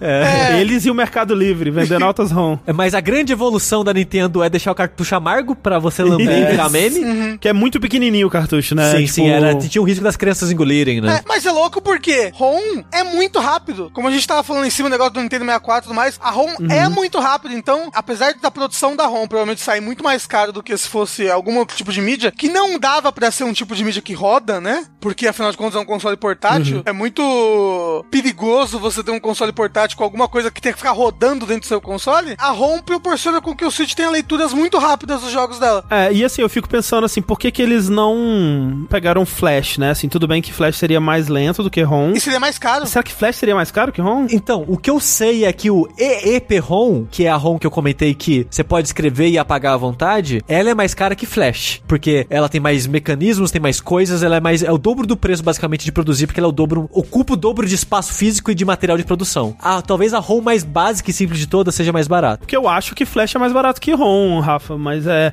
Eu acho que no fundo o que a Nintendo quis fazer foi dificultar a pirataria, é ter mais essa agilidade a mais aí, né? Se ela quisesse, ela podia, porque, né, porra, um pendrive hoje em dia é baratíssimo, né? 32 GB é super barato, assim. Eu não sei comparativamente quanto que é ROM. É, mas você sabe também, a Nintendo, ela faz muito milagre com o Switch, né? Ah, sim. Ele não é um console potente, ele não é nada potente. E talvez a Nintendo ainda saiba como utilizar a mídia dela ao favor dela, como ela soube há tantos anos atrás, né? É. E o legal do cardzinho do Switch é que, na verdade, ele é a mais nova evolução do que a Nintendo tem feito com os portáteis dela, meio que desde que o DS, né? Porque quando você vê o, o Game Boy e o Game Boy Advance, os dois eram cartuchos de ROM normal. Quando você vai pro DS, ela já começa a chamar desse Nintendo Game Card. Eu acho que é isso. Um Nintendo Game negócio Card. assim. E todos os consoles, né? O DS, o 3DS e o Switch agora, eles usam uma variação desse Nintendo Game Card, que é a mesma tecnologia, só que evoluindo pra cada vez ter mais É. espaço disponível. E mais amargo. Mas é cada vez mais amargo. E a diferença é que o DS e o 3DS, como eles não tinham memória interna, né, Pra registrar as coisas, era EEPROM. Ah. Aí você conseguia salvar suas informações do jogo no próprio Ah, cartucho. ok. É, uma coisa que os cartuchos dos portáteis possibilitavam, como a gente tava falando, tipo, o cartucho, ele era, né, ele praticamente uma conexão ali com a placa-mãe, você podia botar coisas no cartucho, né? Dispositivos a mais. E no Game Boy, no Game Boy Color, tinha muito disso, né? Tipo, dispositivos periféricos acoplados ao cartucho. Sim. Desde coisas mais simples, como, por exemplo, um giroscópio no jogo do Kirby, pra você balançar o seu Game Boy e o Kirby cair na direção que você tá balançando, como um Rumble no cartucho pro seu console tremer, como loucuras absurdas, como, por exemplo, uma câmera acoplada no seu Sim. cartão, que era a Game Boy Camera lá. Quando você vai pro Advance, você tem as loucuras do Kojima de colocar um sensor de luz do sol, né? Isso! Você bota uns hardware muito louco no seu cartucho, assim, tipo, É. realmente os portáteis são as coisas mais loucas acho que eles fizeram em cartuchos. É, pro Game Boy Advance tinha cartucho que tinha sensor de movimento, então É, você jogava o jogo. né? É, o giroscópio. giroscópio. Tinha de novo negócio, um cartucho, que é muito louco, porque você pensa, ah, vou colocar um- uma parada pro cartucho vibrar, fingir que o console tem vibração. O cartucho precisa de uma pilha pra fazer a porra do negócio funcionar. É muito bizarro. Mas aproveitando que a gente tá falando do Game Boy, queria falar só brevemente do terceiro console da Nintendo, que eu falei que ia ter algo de você baixar coisas, instalar. O Game Boy original também teve o Game Power. Também teve um cartuchinho Game Power de 8 megas, que mesma coisa, você ia no quiosque, podia lá comprar um joguinho, instalar nele, mas ele só teve 5 jogos. Nossa. Quatro foram Sudoku. Tem quase isso, porque um dele é o Balloon Kid, o outro é Dr. Mario, e outros três são Game Watch Gallery 1, 2 e 3. Ótimo. Os joguinhos de Game E aí, Watch. tipo, cabem sete jogos no cartucho e lançaram cinco. cinco. novo. E a mesma coisa, ele teve, igual o do Super Nintendo, foi até acho que 2007, estações pra você É. instalar esses jogos. E assim, a gente não pode fazer esse desvio para os portáteis aqui sem falar de um, um- um console com uma mídia bastante peculiar, conhecido como PlayStation Portable, né? Que tinha os saudosos UMDs, né, Tengu? Há quem diga que PSP é, significa PlayStation pequeno.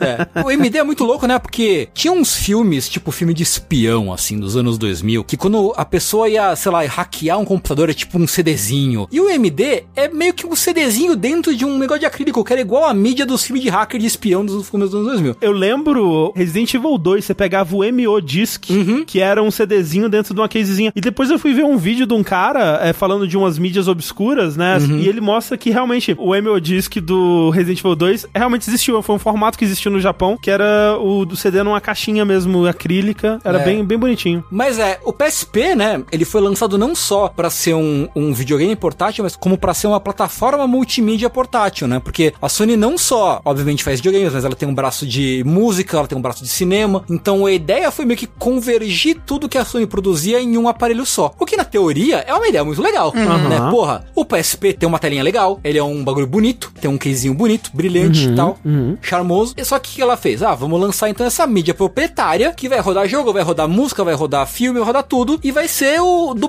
balacobaco, vai quebrar aí todos os recordes do mundo. E eu acho que a, a ideia era que, como é um CD, vai ter que ser CD por causa de espaço, né? Não vai ter Sim. como ser ROM, cartucho nem nada. E você vai usar ela de forma portátil, né? Você vai estar com esses CDs na sua maleta, na sua mochila, você vai estar andando com eles no bolso, descolado na rua. E você vai estar jogando, o CD vai estar rodando a um milhão de rotações na sua mão, enquanto você se mexe. Você tá no metrô, você tá, você tá dentro do carro, tá passando a lombada. Sim, tudo bem que não foi projeto pensando no Brasil, É. Sim. mas né, no Japão as ruas são mais bem asfaltadinhas e tal. Sim, mas aí eles colocaram o CD nessa casezinha protetora, né? Que É. tinham nos anos 90, tipo uns DVD player da Nickelodeon, assim, que era só pra Aham. criança mesmo. E aí vinha um CD dentro de uma case de plástico pra criança não estragar a porra do CD e você inseria a case de plástico inteira no, no DVD, assim. Era meio que isso, né? Era meio que essa ideia. Não é só pra você não estragar o CD sem querer, como pro CD não sair voando e estragar a sua cara. Aham, Sim, aham. Sim. Como pro CD lá dentro não se soltar de alguma maneira e estragar o console por Deve dentro. dar uma estabilidade melhor pra ele. né? É, o MD ele tinha, né, ele, como o André disse, era, era importante ser CD por causa do armazenamento, então ele tinha é, 1,8 GB de armazenamento. Caralho, mais do que eu imaginei. Porra, pra 2005, né? Porra! É Ah. bastante. O PSP era a única plataforma que tinha suporte pro UMD. Só que como ele era muito caro, tanto pra produzir quanto pra comprar, e o loading dele era muito lento, na verdade, o acesso dele era muito lenta,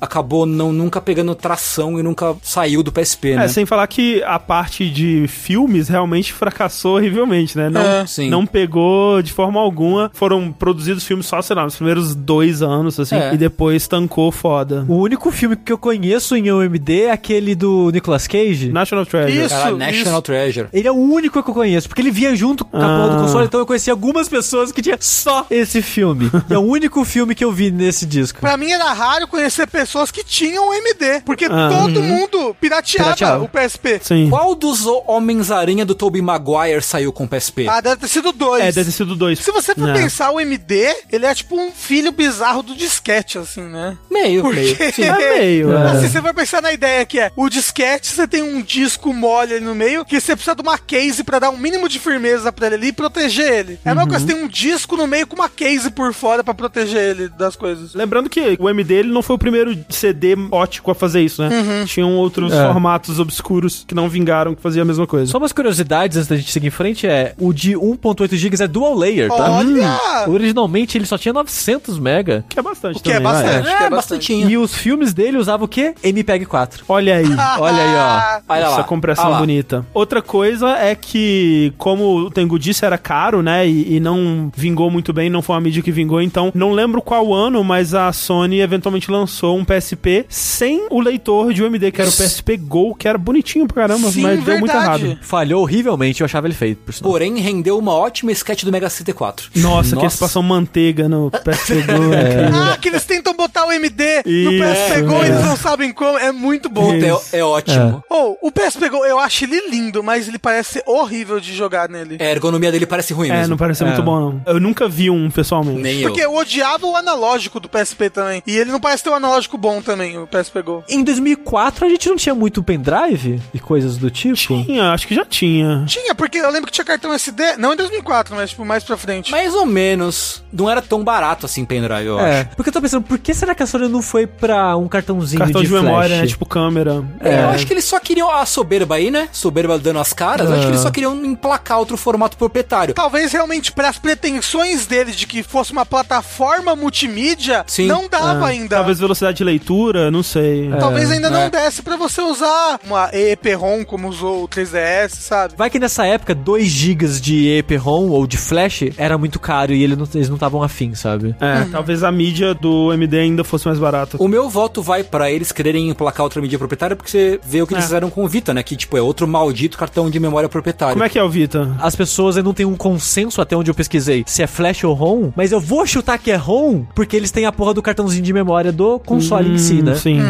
E, tipo, como é que eles vão convencer as pessoas é, de, de que vale a pena aquela parada, né? Então, eu acho que o cartão é só ROM, porque é só leitura, porque não precisa né, da, da parte de flash. Sim. Pra você comprar aquele cartão que é caro pra cacete. pra super você caro. usar de, de, de armazenamento no console. O cartão de armazenamento no Vita é proprietário? É, É também. proprietário. Sim. Que Você bosta! não pode comprar qualquer cartão de câmera SD. Por isso que quando o Switch saiu e falou que ia usar o SD normal, todo mundo ficou, caralho, até que enfim, né? É. Assim, eu acho o Vita tão bonito. Eu tenho tanta vontade de ter um Vita, mas eu não tenho vontade de jogar nenhum jogo nele. Eu só quero segurar ele. É bizarro, Rafa, porque na época do Vita, quando eu encostei em um, eu falei, caralho, que incrível. Eu me sinto segurando algo de luxo maravilhoso, com a qualidade de imagem, porra, foda. Depois que você acostuma do Switch e vai pra ele, ele é minúsculo, parece que eu tô com a mão toda encolhida, É esmagada. esquisitaço. pra usar. Esquisitaço. mano. Fazem muitos anos que eu não vejo um Vita. É mentira, porque eu levei meu Vita na Jogabilicasa um dia. É? Mas eu peguei nele? Não sei. Eu fiz carinho nele. Talvez. Eu tava jogando Vagrant Story. Eu queria falar de um último console portátil notável aqui, que é o N-Gage. Opa, esse daí é bom. É, é sobre console, não é sobre celular, Ah, sushi. É, porque olha só, ó, o N-Gage, lendo minhas anotações aqui, eu lembrei de talvez um detalhe que faz mais sentido agora pro PSP. Porque é o seguinte, o N-Gage, ele é meio que uma mistura de celular com um console portátil, né, que foi um fracasso horrível. Um console lar da Nokia. É. É a coisa mais bizarra do mundo. Eu morria de vontade É. dessa porra também. Eu também, super. Porque tinha Tomb Raider. Era só Tinha isso que eu Tony sabia. Hawk. Tinha Tomb É. Raider. Eu falei, caralho. Mas a parada do N-Gage é que ele não usa cartucho. Olha só. É, Ele usa o quê? Um cartão flash SD. Da Olha mesma só. empresa que foi criar o cartão SD. Sim. Que a gente usa até hoje, né? E esse cartão tinha 32 megas. Ah, olha aí. E Caramba. o N-Gage é 2003, né? É. Devia ser caro ainda, Talvez né? devia ser caro. Talvez É, o cartão padrão devia. naquela época devia ser 250 MB, 512 no máximo, É. assim, né? Ah, eu acho que nem isso, viu, André? É porque assim, cartão SD deu um salto, né, de, de Foi. Armazenamento de uns anos pra cá, mas eu não lembro quando aconteceu, É, sabe? mas eu lembro que, tipo, pendrive em 2007, 2008 era tipo 2, 4 gigas, e olha lá. Em 2008 eu tinha um pendrive daquele vermelhinho que tirava a ponta, parecia um vibrador, que era 250 É. megas. É. É, mas se você for pensar que o PSP lançou em 2005, eles estavam desenvolvendo e fabricando console em 2004. É, pois por é. aí, Então né? acho que é isso aí, hein? É, faz sentido, faz sentido. Mas a parada do N-Gage parece revolucionário usar flash, né, SD aí, mas o bizarro dele era que, tipo, você pensa, ok, é igual o celular, né? Você vai colocar o chip no seu celular, você tem que abrir ele, tirar a bateria e colocar encostado direto ali na placa. Naquela época, né? Porque hoje em dia o celular você nem tira a bateria Não, não, mais, você é nem louco, abre. né? Aquela porra você é uma abre. cápsula ali fechada no Ah. vácuo. É. Aí o N-Gage, como é o celular, como é que você vai colocar um chipzinho nele? Você tem que abrir, Cara. tirar a bateria e colocar a parada encostadinha ali, ó, É deitadinha na ridículo, placa. é, é muito ridículo. Parece que, parece que eles esqueceram, velho. Tipo assim, caralho, tinha que ter um lugar pra colocar cartão, né? Que porra. Caramba, toda vez que você vai trocar de jogo, você tem que tirar a bateria do console. Imagina, não velho, faz sentido imagina isso. isso. E encostar ele na placa, mãe do. Que ideia, que ideia, que ideia. Que. Depois vai ter um segundo N-Gage que você não falava com ele de lado mais. Pra quem não conhece N-Gage, procura imagem de alguém falando no N-Gage como se fosse um telefone. É maravilhoso. É ridículo, é tipo assim, pra você imaginar, pega um controle de Super Nintendo, assim, imagina, e você fala encostando a parte do LR. O R é na sua boca, o L é na sua orelha, é aquilo, assim, Sim, você sabe? tem que virar de ladinho, De assim, lado, né? É. Como se fosse É. um pastel, assim, na sua cara. Eu não Isso. sei, É. é difícil explicar. Aí foi sair uma segunda versão do N-Gage que agora tinha uma aberturazinha lateral, né, pro SD. Mas foi um pouco tarde demais, É, e acho. você não falava mais daquele jeito, mas né, foda-se N-Gage, pelo amor de Deus. Ô, André, Hum. eu tô vendo aqui um N-Gage no Mercado Livre, tá 500 reais. O que que você acha? Compra, Rafa, agora. Porra! Meu sonho, André, cara. Coloca o seu número lá e eu vou ligar pra você. Sim. Eu vou te ligar, Sushi.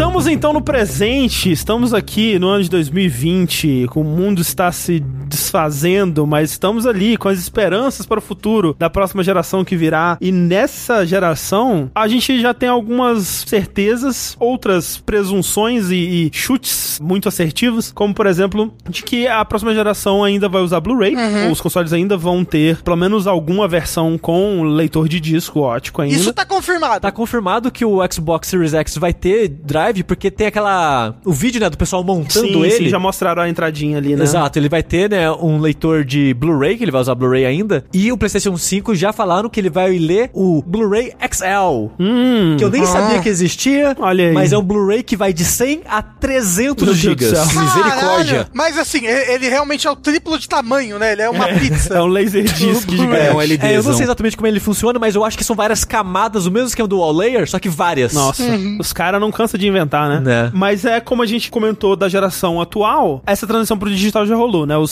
Eles ainda vão ser usados mais pra transferir esses dados, autenticar o, o disco, a leitura mesmo vai rolar dos SSDs, né? Porque já sabemos também que essa vai ser a primeira geração aí desde que os consoles começaram a ter HD, que o armazenamento vai ser através de SSD da fábrica, né? O que isso quer dizer? SSD é um tipo específico de memória flash, né? O SSD significa Solid State Drive. Isso só significa, né, que é uma memória em estado sólido. Ela não tem partes móveis, né, como um HD tem, que tem as cabeças de leitura e os disquinhos empilhados e aquela coisa toda. E por conta disso, ela é muito mais estável, né? Ela tem menos possibilidade de dar erro com eh, interferências externas, choques e, e coisas do tipo. E por ela não ter cabeças de busca e não ser um disco, né, que tá girando e, e nem nada do tipo como era com HDs e até discos óticos, né? Isso significa que assim como uma memória RAM, toda a memória dela tá acessível o tempo todo, né? Ela meio que não tem que buscar os dados mais, né? E por conta disso e de outras coisas que realmente aí é mais entrando no aspecto técnico, né? Mas é o, o jeito que as memórias são dispostas e tem outras submemórias para agilizar a leitura delas e coisas desse tipo. Fato é que o SSD é de altíssima velocidade, né? Um SSD normalzão que você compraria aí para plugar no seu PC, ele faz a leitura em por volta de 550 megas por segundo, né? Que já é muito mais rápido do que um HD que lê por volta de 100 megas por segundo, né? Então já é um SSD de 5 vezes a velocidade de um HD normal, que é bastante, porra, já é um salto incrível. Só que os novos consoles, eles não vão usar SSDs normais, eles vão usar o que a gente chama de NVMe, É. né? Que é o Non-Volatile Memory Extreme. Extreme é a parte importante disso aí.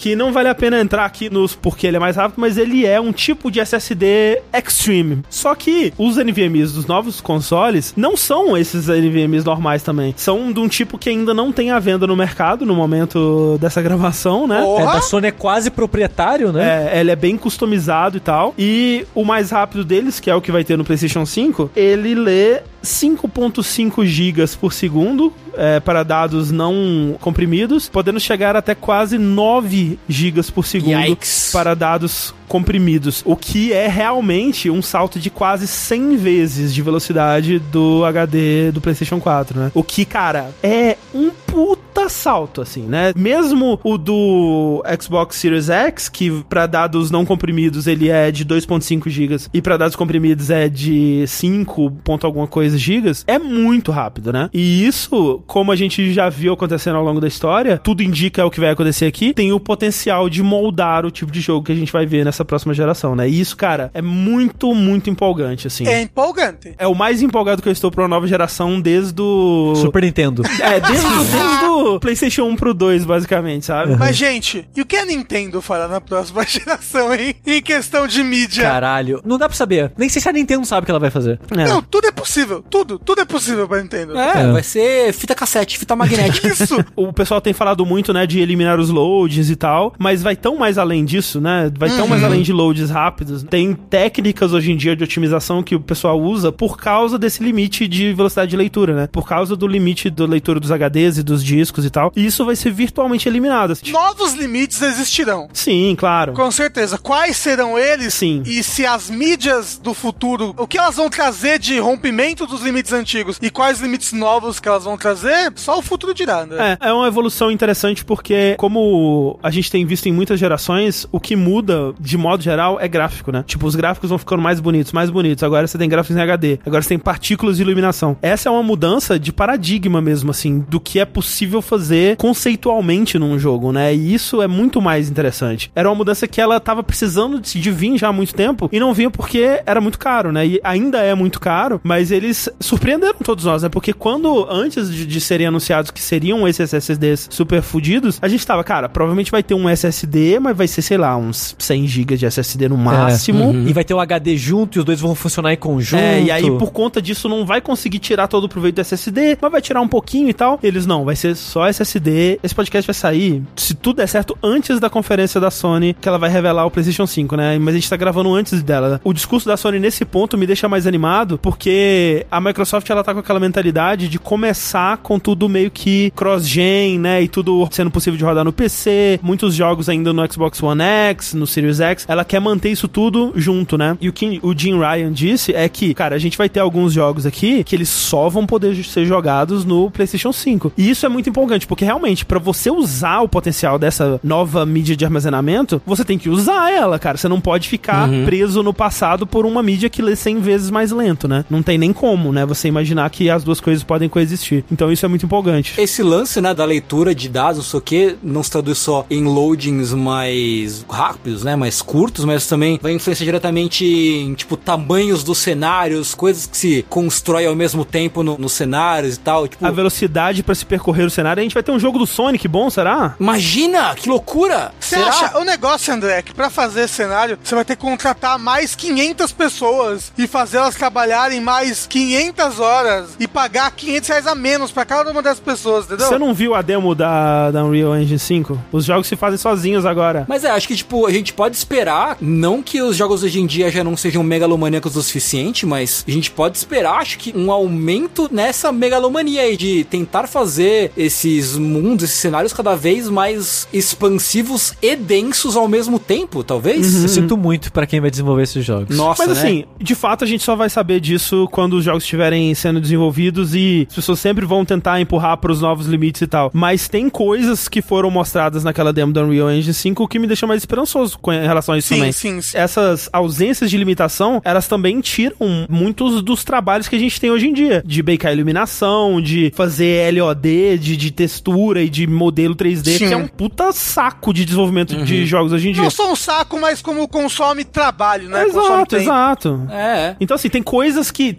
estão vindo para facilitar também. É claro que o capitalismo, pau no cu, todo é. mundo vai sofrer. Uhum. Não tô dizendo que vai ficar melhor, mas eu não sei se necessariamente vai piorar muito também. Então é. É justo, uhum. é justo, é justo. Tomara, é justo. tomara. Tomara, é. Mas assim, eu acho que essa, essa geração não vai ser revolucionária do jeito que a gente espera. Ela parece, mas ainda tem a parada de jogos são multiplataforma, os jogos saem em todo lugar, não é todo mundo que tem SSD no HD. Se não for exclusivo, não vai usar o chip do, do PlayStation. Mas sabe que quem que tá falando que vai fazer isso? O PlayStation. É, então. Os exclusivos dela, eu acredito.